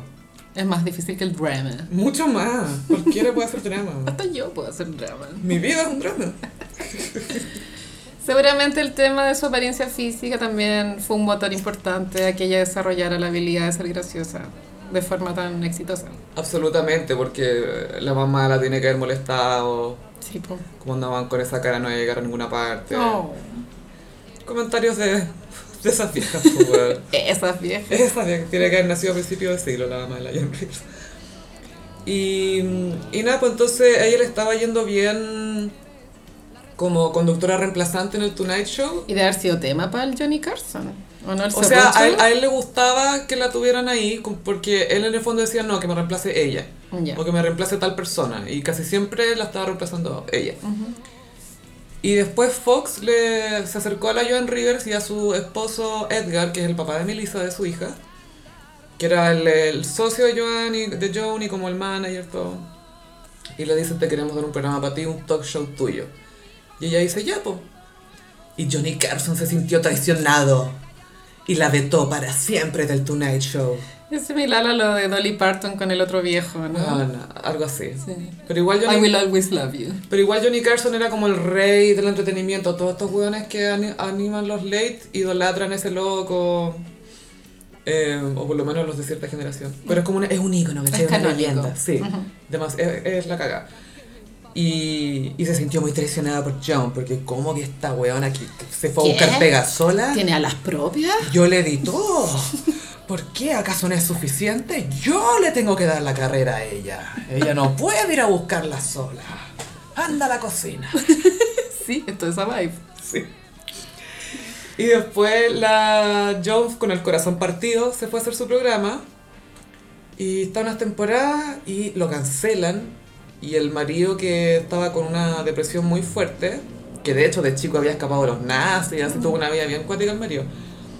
Eh, el marido se suicidó por, eh, ¿cómo se llama? Sobredosis de pastillas en un hotel. Y el papá de la hija. Sí, por el papá de la Melissa. Y pucha, imagínate lo devastador porque a ella le pasa esto, chuta, nos quedamos sin programa y este gallo, pucha, no puede seguir viviendo básicamente. Y ella se queda como con su carrera la, la basura, su vida en la basura. Y ella y la Melissa hicieron una película para televisión. Actuada por ellas mismas. Por ellas mismas, sí. Básicamente del periodo en que se están recuperando de la muerte de Edgar. Yo lo encuentro terapéutico. Sí, pues, sí, ellas mismas decían, ¿sabéis que esta fue la mejor terapia que podríamos haber hecho? Hacer esa película fue lo mejor. Pero no deja de ser bizarro. claro. Y después, bueno, como hablamos en otro programa de El Gossip, en los noventas, y estaba agarrando mucho vuelo. Entonces tenían que encontrar una manera de hacer que la alfombra roja fuera algo, aprovechar ese acceso. ¿Cómo lo hacemos entretenido? Ah, traigámosla a Joan Rivers. Y al final la alfombra roja se terminó transformando en parte del evento. Ella inventó el, el que estás vistiendo. Sí. What are you wearing? Y tampoco que fuera importante la respuesta, si era para reírse de, todos en el fondo. Sí. Sí. Era como, sí, te ves muy linda. Y se iba al famoso y decía, es la peor wea que he visto en mi vida. Cosa que la Fran García de Huidobro trató de imitar sin éxito. Siempre Y intentó. Jordi Castell también fracasó, de hecho fue funadísimo cuando se fue en, en esa bola Joan Rivers y dijo que la Fallon, la, Ra- la Raggy Bell parecía una ambulancia. ¿Por qué? Porque era un vestido blanco y se veía muy cuadrada, según Jordi. Pero es súper ofensivo. Sí, En el fondo estaba roteando, pues Sí. eso es lo que estaba pasando. una ambulancia. Que si no eres gracioso cuando eres ofensivo no funciona, es solo ofensivo. Sí, porque a veces para que algo ofensivo sea chistoso, la gente tiene que entender que estáis siendo "Uh, ofensivo, entre comillas, como que, que te estáis riendo de eso mismo, pero es muy difícil transmitir eso si no tenéis la sutileza. O pues. ser completamente incoherente, como es Felipe Abello. Mm, Como que está en un mundo paralelo con otras reglas. claro, ¿Cachai? y eso es lo que da... Sí. Porque, porque es tal cual está en un mundo paralelo. Y el contraste con la normalidad produce risa. Eso es. Pero la Fran García Huidobro era pesada nomás. Sí, pero como un chihuahua asesino, esto ya lo hemos hablado. Sí, sí, sí, Sí. sí. Bueno, y ahí la Joan Rivers empezó con la cirugía plástica brígida, pero ella... Ya había em, empezado con cirugía, pero más sutil, entre comillas. Nunca lo ocultó, era parte de- del chiste también. Era parte de su persona, porque ella misma también entendiendo que, a ver, ella se dedicaba a reírse de las celebridades. Como no se iba a reír de ella misma. Sí, y aparte que en su carrera ella siempre lo había hecho pre-cirugía, ya se reía de su cara, ¿cachai? Sí. Y mm, por eso la muerte tiene un tono chistoso también. Porque como murió con cirugía plástica, en una operación de cirugía. Mm. Y ella también tenía chistes de ya, si me muero, que sea en una cirugía plástica. ¿cachai? Anestesiada bacán, weón. Soñado. Sí, soñado. Y ella siempre integró a su hija Melissa, como que siempre se hizo cargo de meterla al, al negocio también, al business. Sí. Y la, la acompañaba en Fashion Police. Y la Melissa ahora ya era competente, pero si no hubiera sido hija de Joan Rivers, no sé si se hubiera terminado con esas pegas, ¿cachai? Habría sido productora de pronto, pero no habría estado frente a la cámara. Claro, algo así. Pero porque obviamente no tenía la chispa de la mamá. La Melissa también hablaba de, de lo que era tenerla a ella de mamá. Que la carrera era lo primero, siempre. La carrera primero, la carrera, como the career, hablaba así de la... Y en el fondo es la plata. Sí, pues. Sí. Sí. Y en su documental la Joan contaba que eh, ella tenía que mantener a mucha gente. Ah, todo un crew. Manso entourage tenía. Porque mantenía gente que, que trabajaba para ella, les pagaba los colegios a los niños, insistía en pagarle colegio. Ah, era como Felipe Camiroaga. Sí, y también ayudaba mucho, no sé, pues, a llevar comida a los pobres para Día de Gracias, ¿cachai? La Mm. galla iba ese mismo día a dejar comida, era muy involucrada también en caridad. Sí, seguramente también ese trauma del, del suicidio del marido eh, también ayuda a que sea aún más graciosa. Mm. Como por el, el dolor que produce algo así y tenéis que olvidarlo. No, tiene que ser gracioso, Oh. tiene que ser gracioso, si no, no podéis seguir viviendo. Claro, tenía que ser un chiste. de alguna manera, la vida tiene que ser un chiste. No podéis soportarlo, ¿cachai? ¿Sabéis que he escuchado harto eso de gente que de repente al lidiar con el duelo lo transforma la muerte en algo como chistoso? Porque chistoso en el sentido de inesperado, de incontrolable, lo que sea. ¡Oh, qué chistoso! Como que es que si no lo veo así, No es se una puede, tragedia. claro. Heavy. Y fue mm, irreemplazable. Después Fashion Police continuó con esta comediante, esa colorina, La, la Kathy Griffin, que era muy hija de Joan Rivers. que igual es no- chistosa la huevona, pero Sí. no era lo mismo, amiga.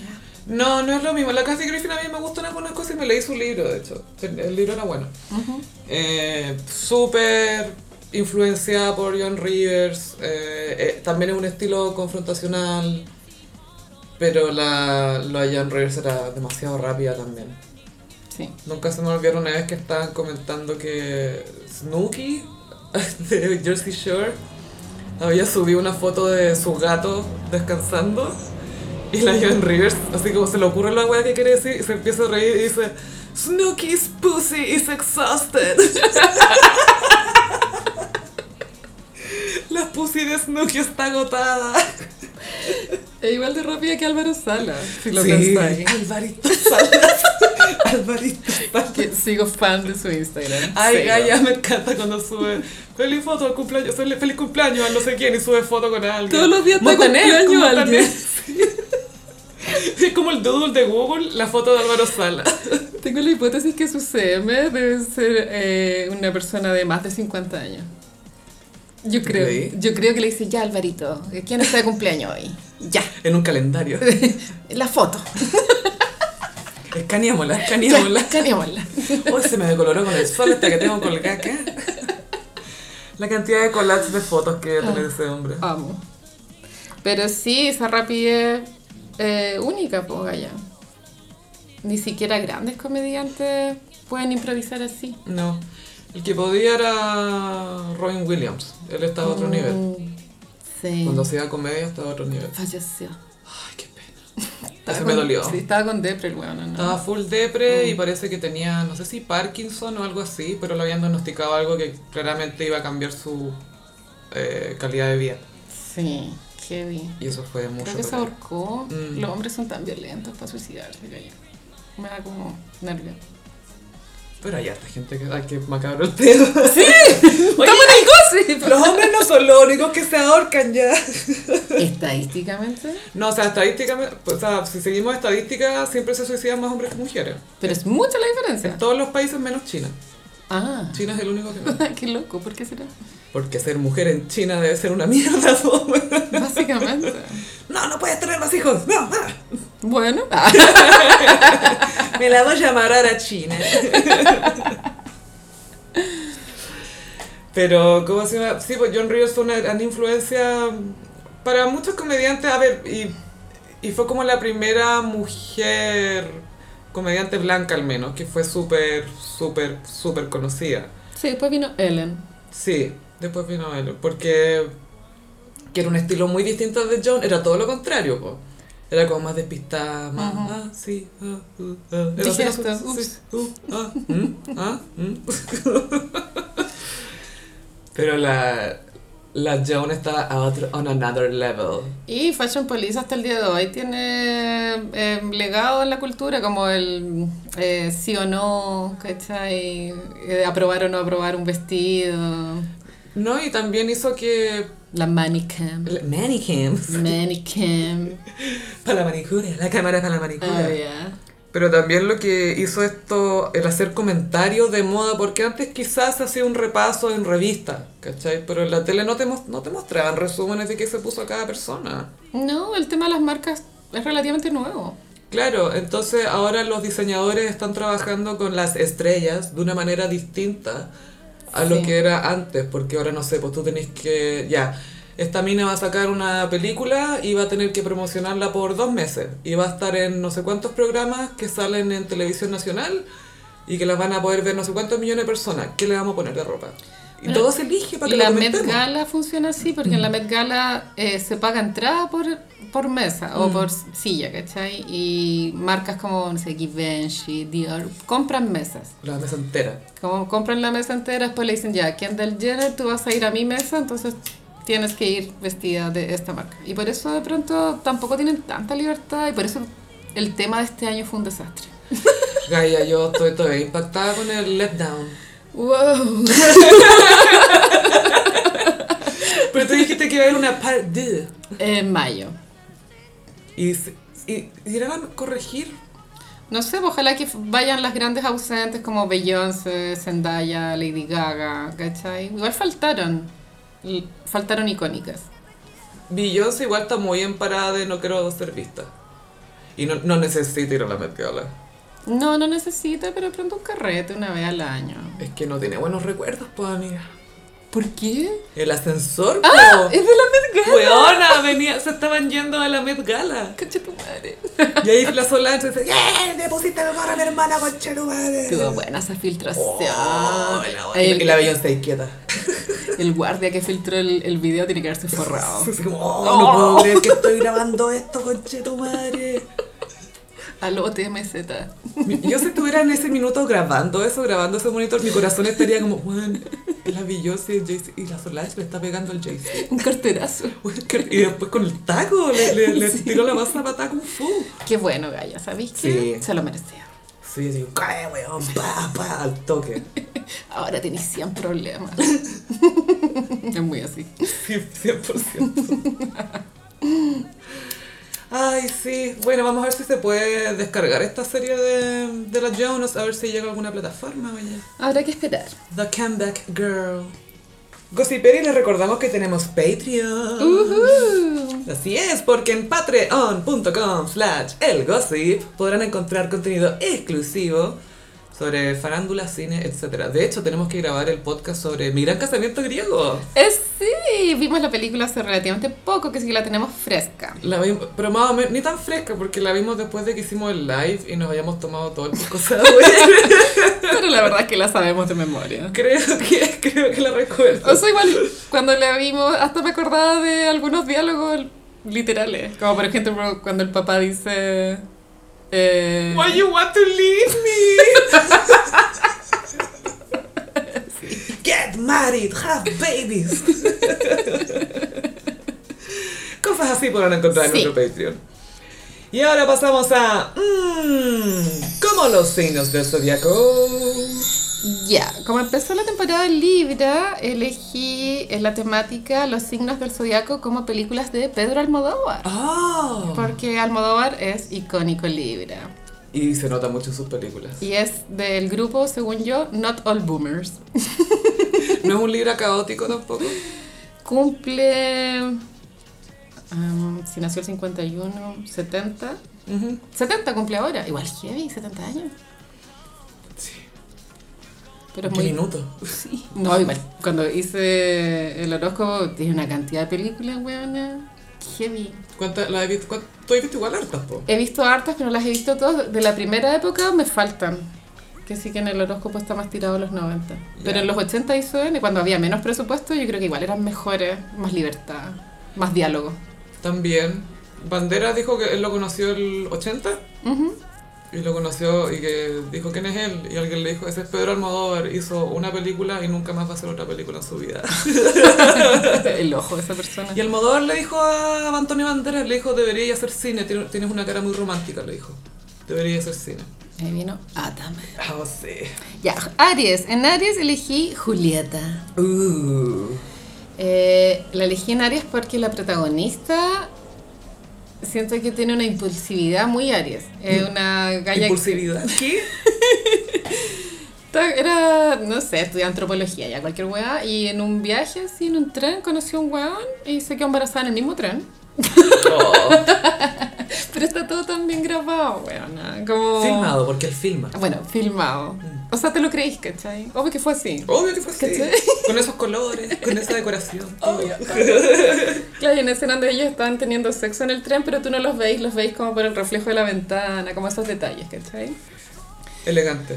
Y mm, ya, pues se queda embarazada y, el gallo le dice, porque él- ella era de Madrid y él era de la playa, y el guan dice, ya, vente para acá y ella se va para allá. Es muy actriz de TVN que se va con un pascuense, filmando llorando. Y Julieta no es de las mejores, pero funciona igual. Eh, después viene un drama que mm, muere el gallo, entonces ella tiene que volver a Madrid con la niña y se reinventa. Que es igual un tema muy de Almodóvar, como, como mujer cuando te tenés que reinventar, partir de cero. Y después ya se pone raro que la, la niña se va a una secta y ya, fin. Ah, ya. el, el giro de Almodóvar. El giro. En Tauro elegí Dolor y Gloria. Mm, Es la última que yo vi. Esto fue antes del estallido, cuando Sí. existía el cine Arte Alameda. Fue, estás con Antonio Bandera y que lo nominaron al Oscar. Y es de las películas que se considera comeback porque venía guateando hace varias películas y esta de nuevo fue premiada, las otras no. Yo creo que es porque es tan personal. A la crítica le encanta ver algo Sí. súper personal Y era el regreso de Antonio Banderas eh, en películas de Almodóvar también, en películas buenas. después de 20 años. Claro, después de hacer perfume. De eso te iba a decir, después de 20 años vendiendo perfume. The Secret. Growth. Dolor y Gloria lo elegí en Tauro porque es la historia de un director de cine que fue muy exitoso. Eh, bueno, Antonio Banderas es el alter ego Sí. de, de Almodóvar y ya como que está tan aburrido del éxito que es como ya voy a inyectarme heroína, porque ¿por qué no? Para estar echado. Eh, filo. Pero además sufre de dolor, po, ¿no? Tiene un dolor crónico, pero no justifica inyectarse heroína, calla. Bueno, asociado al Kurt Cobain por el dolor de guata. po. Ya, ya, pero existe el Crystal no lo hizo.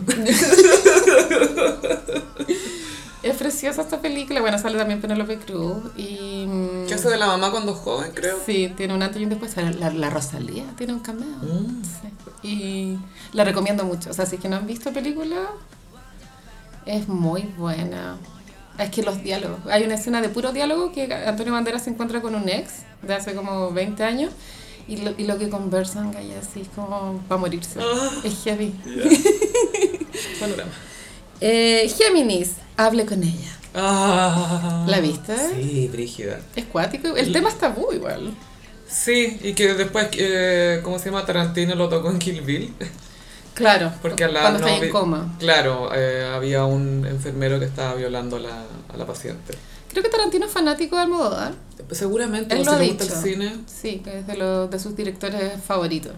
Que igual tienen similitudes como en, en lo perfeccionista de la puesta en escena. Pero el estilo es muy distinto. El estilo es distinto. Es que Almodóvar tiene estilo propio. Es único. Y Tarantino cita mucho y sabe unir. Es como un Kanye West del cine. Como que Mm. toma muchas cosas y hace algo Un bacán. remix. Sí. Pero Almodóvar siento que es tan único que inventó todo como una estética que al final pienso que algunas vidas al final terminan imitando Mm. eso.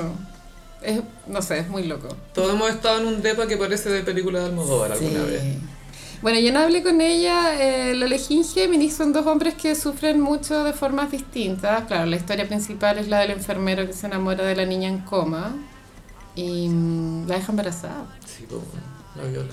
Y la actriz que hace de en coma lo hace muy bien, pues porque actuar de que está ahí en coma. No, en serio, lo digo en serio. Como que No. no, no se le mueve un pelo. Sí, que está ahí inconsciente. Sí. Porque tú cuando estás con los ojos cerrados, igual estás consciente, pues. O de pronto se te pueden mover los ojos por dentro. no Claro. sé. O- Sí. Estoy tiridona, soségate. O te pica, justo te pica una teta. Justo. sí. Y te dije tratar de no retorcerte, ¿cachai? De no mover ningún músculo. Es peludo. Ya, en cáncer elegí mi favorita que es Volver. Oh, con Penélope también. ¿Por qué están para llorar esta wea? A esta le fue súper bien, po. En la Sí. crítica y también en taquilla, si no me equivoco. Es súper emotional. Es una... Penélope Cruz piensa que su madre está muerta. Y, y Que un un día fantasma. aparece. po. Un fantasma. Ay, que está tan bien hecha toda esa incoherencia, weón. Sí. Y después la hermana la tiene escondida en la casa. Y tienen una peluquería ilegal. Me encanta ese concepto como de Almodóvar onda quiere tener un negocio ilegal en su película. Una, Una peluquería. una peluquería ilegal. Como sí. Por fin alguien lo pensó. En escena brígida que la niña de 13 años acuchilla al que ella piensa que es su papá, Mm. pero no es su papá. Pero ahí toda la lógica de las mujeres es como que nadie se cuestiona que estuvo mal el asesinato. Filo, hay que esconder el cuerpo, ¿no? Sí. Las mujeres de cuidarnos entre nosotras. Sí, weón. es todo eso. Ese instinto protector. Amo esa película. Ya, en Leo elegí todo sobre mi madre. Ah, No tanto como por la trama que sea Leo, sino porque siento que es la película más icónica de Almodóvar. sí, La más citada. lejos. Seguramente es la que ganó más plata, qué sé yo. Y le fue muy bien, creo, ganó mejor película extranjera en los Oscars. Es si que no es equivoco. demasiado buena. Es muy, muy... Y además tiene eso que rinde tributo a Un tranvía, tranvía llamado llamado Deseo. Deseo. Y Tennessee Williams es favorito de Hollywood también.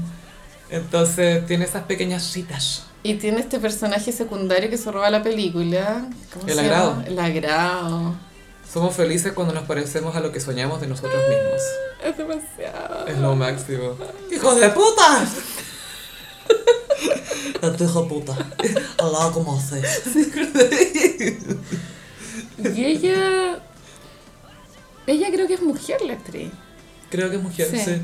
Bueno, y sale Penelope Cruz también, la Cecilia Roth. Que lo hace muy bien también. y el, el- ¿Cómo se llama? El, ah, Esteban, el, el papá, el sí, adulto. el degenerado. ¡Esteban! que preñó a la monja. Oye, el weón. No, pero que lo sabe. Pero bueno, estoy segura que todos los gossiperos la han visto, pero es que si no la han visto, tienen que verla. Es que buena. es cultura. Sí. Ya, en Virgo elegí eh, La Flor de mi Secreto.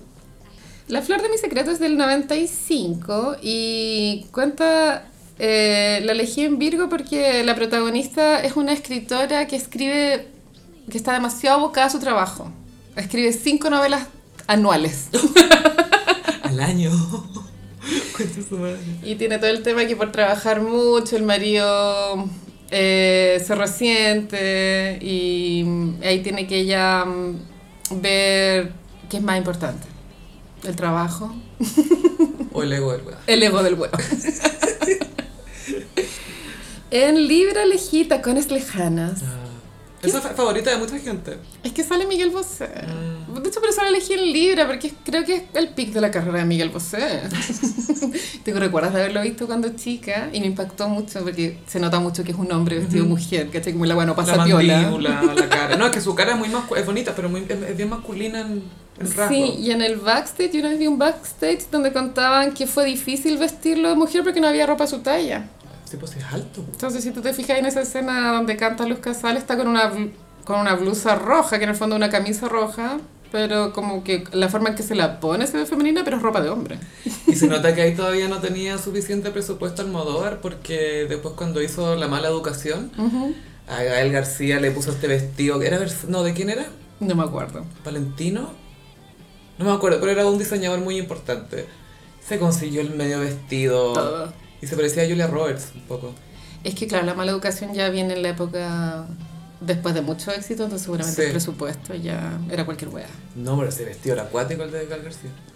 En Escorpión elegí La piel que habita. Mm, Muy escorpión. Es una historia sobre la venganza. Weona, la vi en un avión, casi de morir. Me cago. Fue como no querer ir al baño. Pero te impactaste con el final, ¿cierto?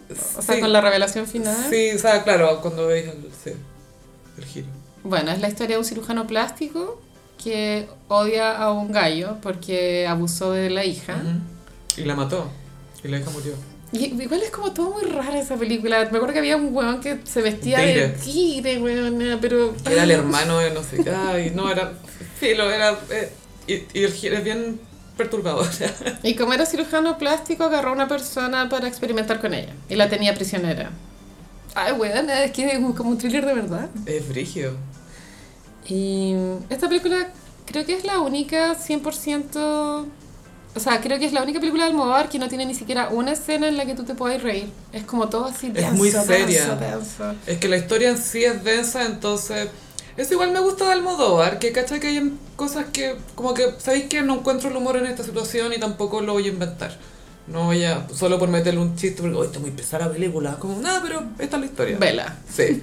Hay otras en las que, no sé, pues cuando estáis viendo una, a, un, a un protagonista que tiene una historia trágica, no sé, una película de la Penélope Cruz, ponte tú. Y lo está pasando mal, de repente esos momentos de humor te informan de algo del personaje, ¿cachai? Pero en esta película no, no aplica la sonrisa. No, no explicaba. No, como los excéntricos tenemos, que nadie se ríe, No. pero más trágico. En Sagitario elegí Átame. Uh, la encuentro muy Sagitario porque es una mujer que es secuestrada por Antonio Banderas, o sea, soñado. Prueba este perfume. ¿Te gusta este perfume? Y se enamoran. Es súper prohibido el tema, pues, weón. ¿Cómo vaya a validar Estocolmo, eso? sí, po. Y mm, es súper sexy la weá. Bueno, es que Antonio Bandera, amiga, en esa época. Wow. No, igual fue papazote después. Sí. Pero te imaginas, Antonio Banderas te secuestra y en realidad te hace probar todos sus perfumes. Así, y es como, señor, suélteme. Dejé mi nariz en paz. Espera, pero esta muestra. Esto tiene notas de lavanda. No, suélteme, por favor. Y llega con un container de perfume. Esta es mi nueva línea. Y tú amarrada a la silla. Como la naranja mecánica, pero en la nariz así. Átame, huéleme. Capricornio elegí los abrazos rotos. Esta fue flop. Fui, sí. Fue flop. flopazo esa. Sí, fue flop. Eh, la elegí en Capricornio porque el protagonista es un, un escritor, un guionista que queda ciego, ya millonario y sigue trabajando. Con lo que recuerda. Sí, pues tiene ahí a, a un asistente que les va escribiendo, pero estas ganas de seguir trabajando, Gaya. ¿Sabes? Hay que retirarse. ¿No encontráis? Y los abrazos rotos es tan flop, Gaya, que dentro de la misma película hay un corto, o sea, hay como imágenes de, de una película que, que, que escribió el protagonista. Como las hormigas asesinas dentro de esa rienda. Tal cual. Oh, con Benjamín Vicuña también. Tal cual. Y cuando termina la película, tú en los créditos podéis ver el corto entero y es le vuela la raja a la película, ¿cachai? No. es mucho mejor, más divertido, es como... Es como la versión de Almodóvar de lo que hacen las películas de superhéroes, que te ponen los créditos y al final te meten una escena para dejarte metido para la próxima película. Pero acá como, no, acá estaba la película. Es un trole- es un troleo. Es un troleo, no tener un trailer. Es medio troleo. En Acuario elegí Los Amantes Pasajeros porque a mí se me hace que es la película como más onda rara, o sea, dentro de, de todo el universo Almodóvar esta weá no tiene sentido, amiga. Es como un sketch del Happening con Ja. ¿La viste? ¿Pero cuál? ¿Cuál sketch? El avión. De partida la- las dos horas pasan dentro de un avión, lo cual es bastante claustrofóbico para la vista, ¿o no? Sí. Como que no hay ninguna escena de Y aparte que los colores de los aviones son tan fomes, son tan estériles, como esos pálidos. Sí, y solo sucede en la primera clase. Entonces también es como, porque el avión se va a caer. Entonces como se va a caer, todos empiezan a... Que alguien piensa en los ricos. Tal cual. Todos los de primera clase empiezan a contarse sus mierdas, su por qué están viajando, sus dramas no resueltos. Y, y en clase turista están todos los buenos acumulados durmiendo, porque los duermen con. les ponen clona al copete, ¿cachai? Para que Ah, se ya. duerman y no molesten. para, que, para que la primera clase pueda Tomamos a los conversar. pobres para que no hablen, no escuchemos esas opiniones. Bueno, te juro que es literal. pésima esta película, pero es Almodóvar, que sí que yo igual la adoro, ¿cachai? Espérate, están en un avión y se llama Los Amantes Pasajeros. es flop. sí. Eso es cringe. Es muy cringe. Yo creo que él trató de hacer como una super comedia, pero mm, mm. Ah, es comedia. está en tono comedia, pero amiga no funciona. Ah, ya, entonces no es divertido que hayan dormido. a- No. Porque me imagino como la versión Monty Python de esto y me da risa. Sí. ¿Cachai? Sí. pero tenéis que verla. O de pronto deberíamos verla para el Patreon. Como reaccionar a los amantes pasajeros porque es demasiado mala. Y para terminar, Pisces elegí Kika, que también es un clásico, es como de la época de los 80. Y lo elegí Pisces porque la, el- la protagonista que es Kika es una maquilladora, Mm. pero su personalidad es tan, es como tan adorable, es como ingenua, es como quiere a todo el mundo. De hecho hay una escena icónica donde ella la violan y ella dice, puta, sí, pues que todos los días violan personas, entonces me tenía que tocar a mí algún día. Si se toma la wea. Esa es su filosofía. Tal vez suena horrible como lo estoy diciendo, pero en la película como que funciona como con el personaje. Yo lo estoy diciendo mal, y pero la película como, funciona. puta Kika. Y también tiene una escena icónica de la Rosy de Palma, que es esta actriz súper narigona, pero que es muy bonita en el cine, donde ella se mira a un espejo y empieza a hacer unas caras fabulosas. Pero eh, después Almodóvar contó que eso fue improvisación de ella. Y él Ah, dijo, bacán. ah, ya hay que dejarlo. Y ahí ella se convirtió en una estrella. Nice. Y ese fue mi horóscopo de esta semana. Entonces hay que ver El último pasajero. Los amantes pasajeros. Y la canción era I'm so excited. Esa como de los 70. Malísima. Bueno, sale la Cecilia Roth, es la protagonista. Ah, ya, ok. Ya vamos a tener que ver Los amantes pasajeros. Tú no estás lista para eso, amiga. Y los actores contaban que el rodaje había sido muy duro porque efectivamente el Almodóvar compró un avión para grabar. Todos grababan en un avión. Todo el día dentro del avión. Qué lata. Qué O sea, ni en el hilo rojo. Siento que estaría como todo el día dentro de un furgón escolar, de cierta manera. Pasado a persona. Oh. Y con las luces prendidas, Ah, el calor. No, no. me muero. Y, no. la, y, la clase turista también atrás. Qué rabia pasar por todo eso y que más encima le vaya mal a la wea. Mala. Y se toro esto por Nara. Pero aún así no arruinó su carrera. Aún así. Eh, les agradecemos por acompañarnos en este nuevo episodio del podcast. Eh, nos pueden seguir en nuestras redes sociales, arroba el gossip en Instagram, arroba el guion bajo en Twitter. A mí me pueden seguir en ambas redes sociales en arroba chofilove. Y a mí en Instagram, frutillagram. Muchas gracias Gossiperis y nos escuchamos en el próximo episodio. Bye. Adiós.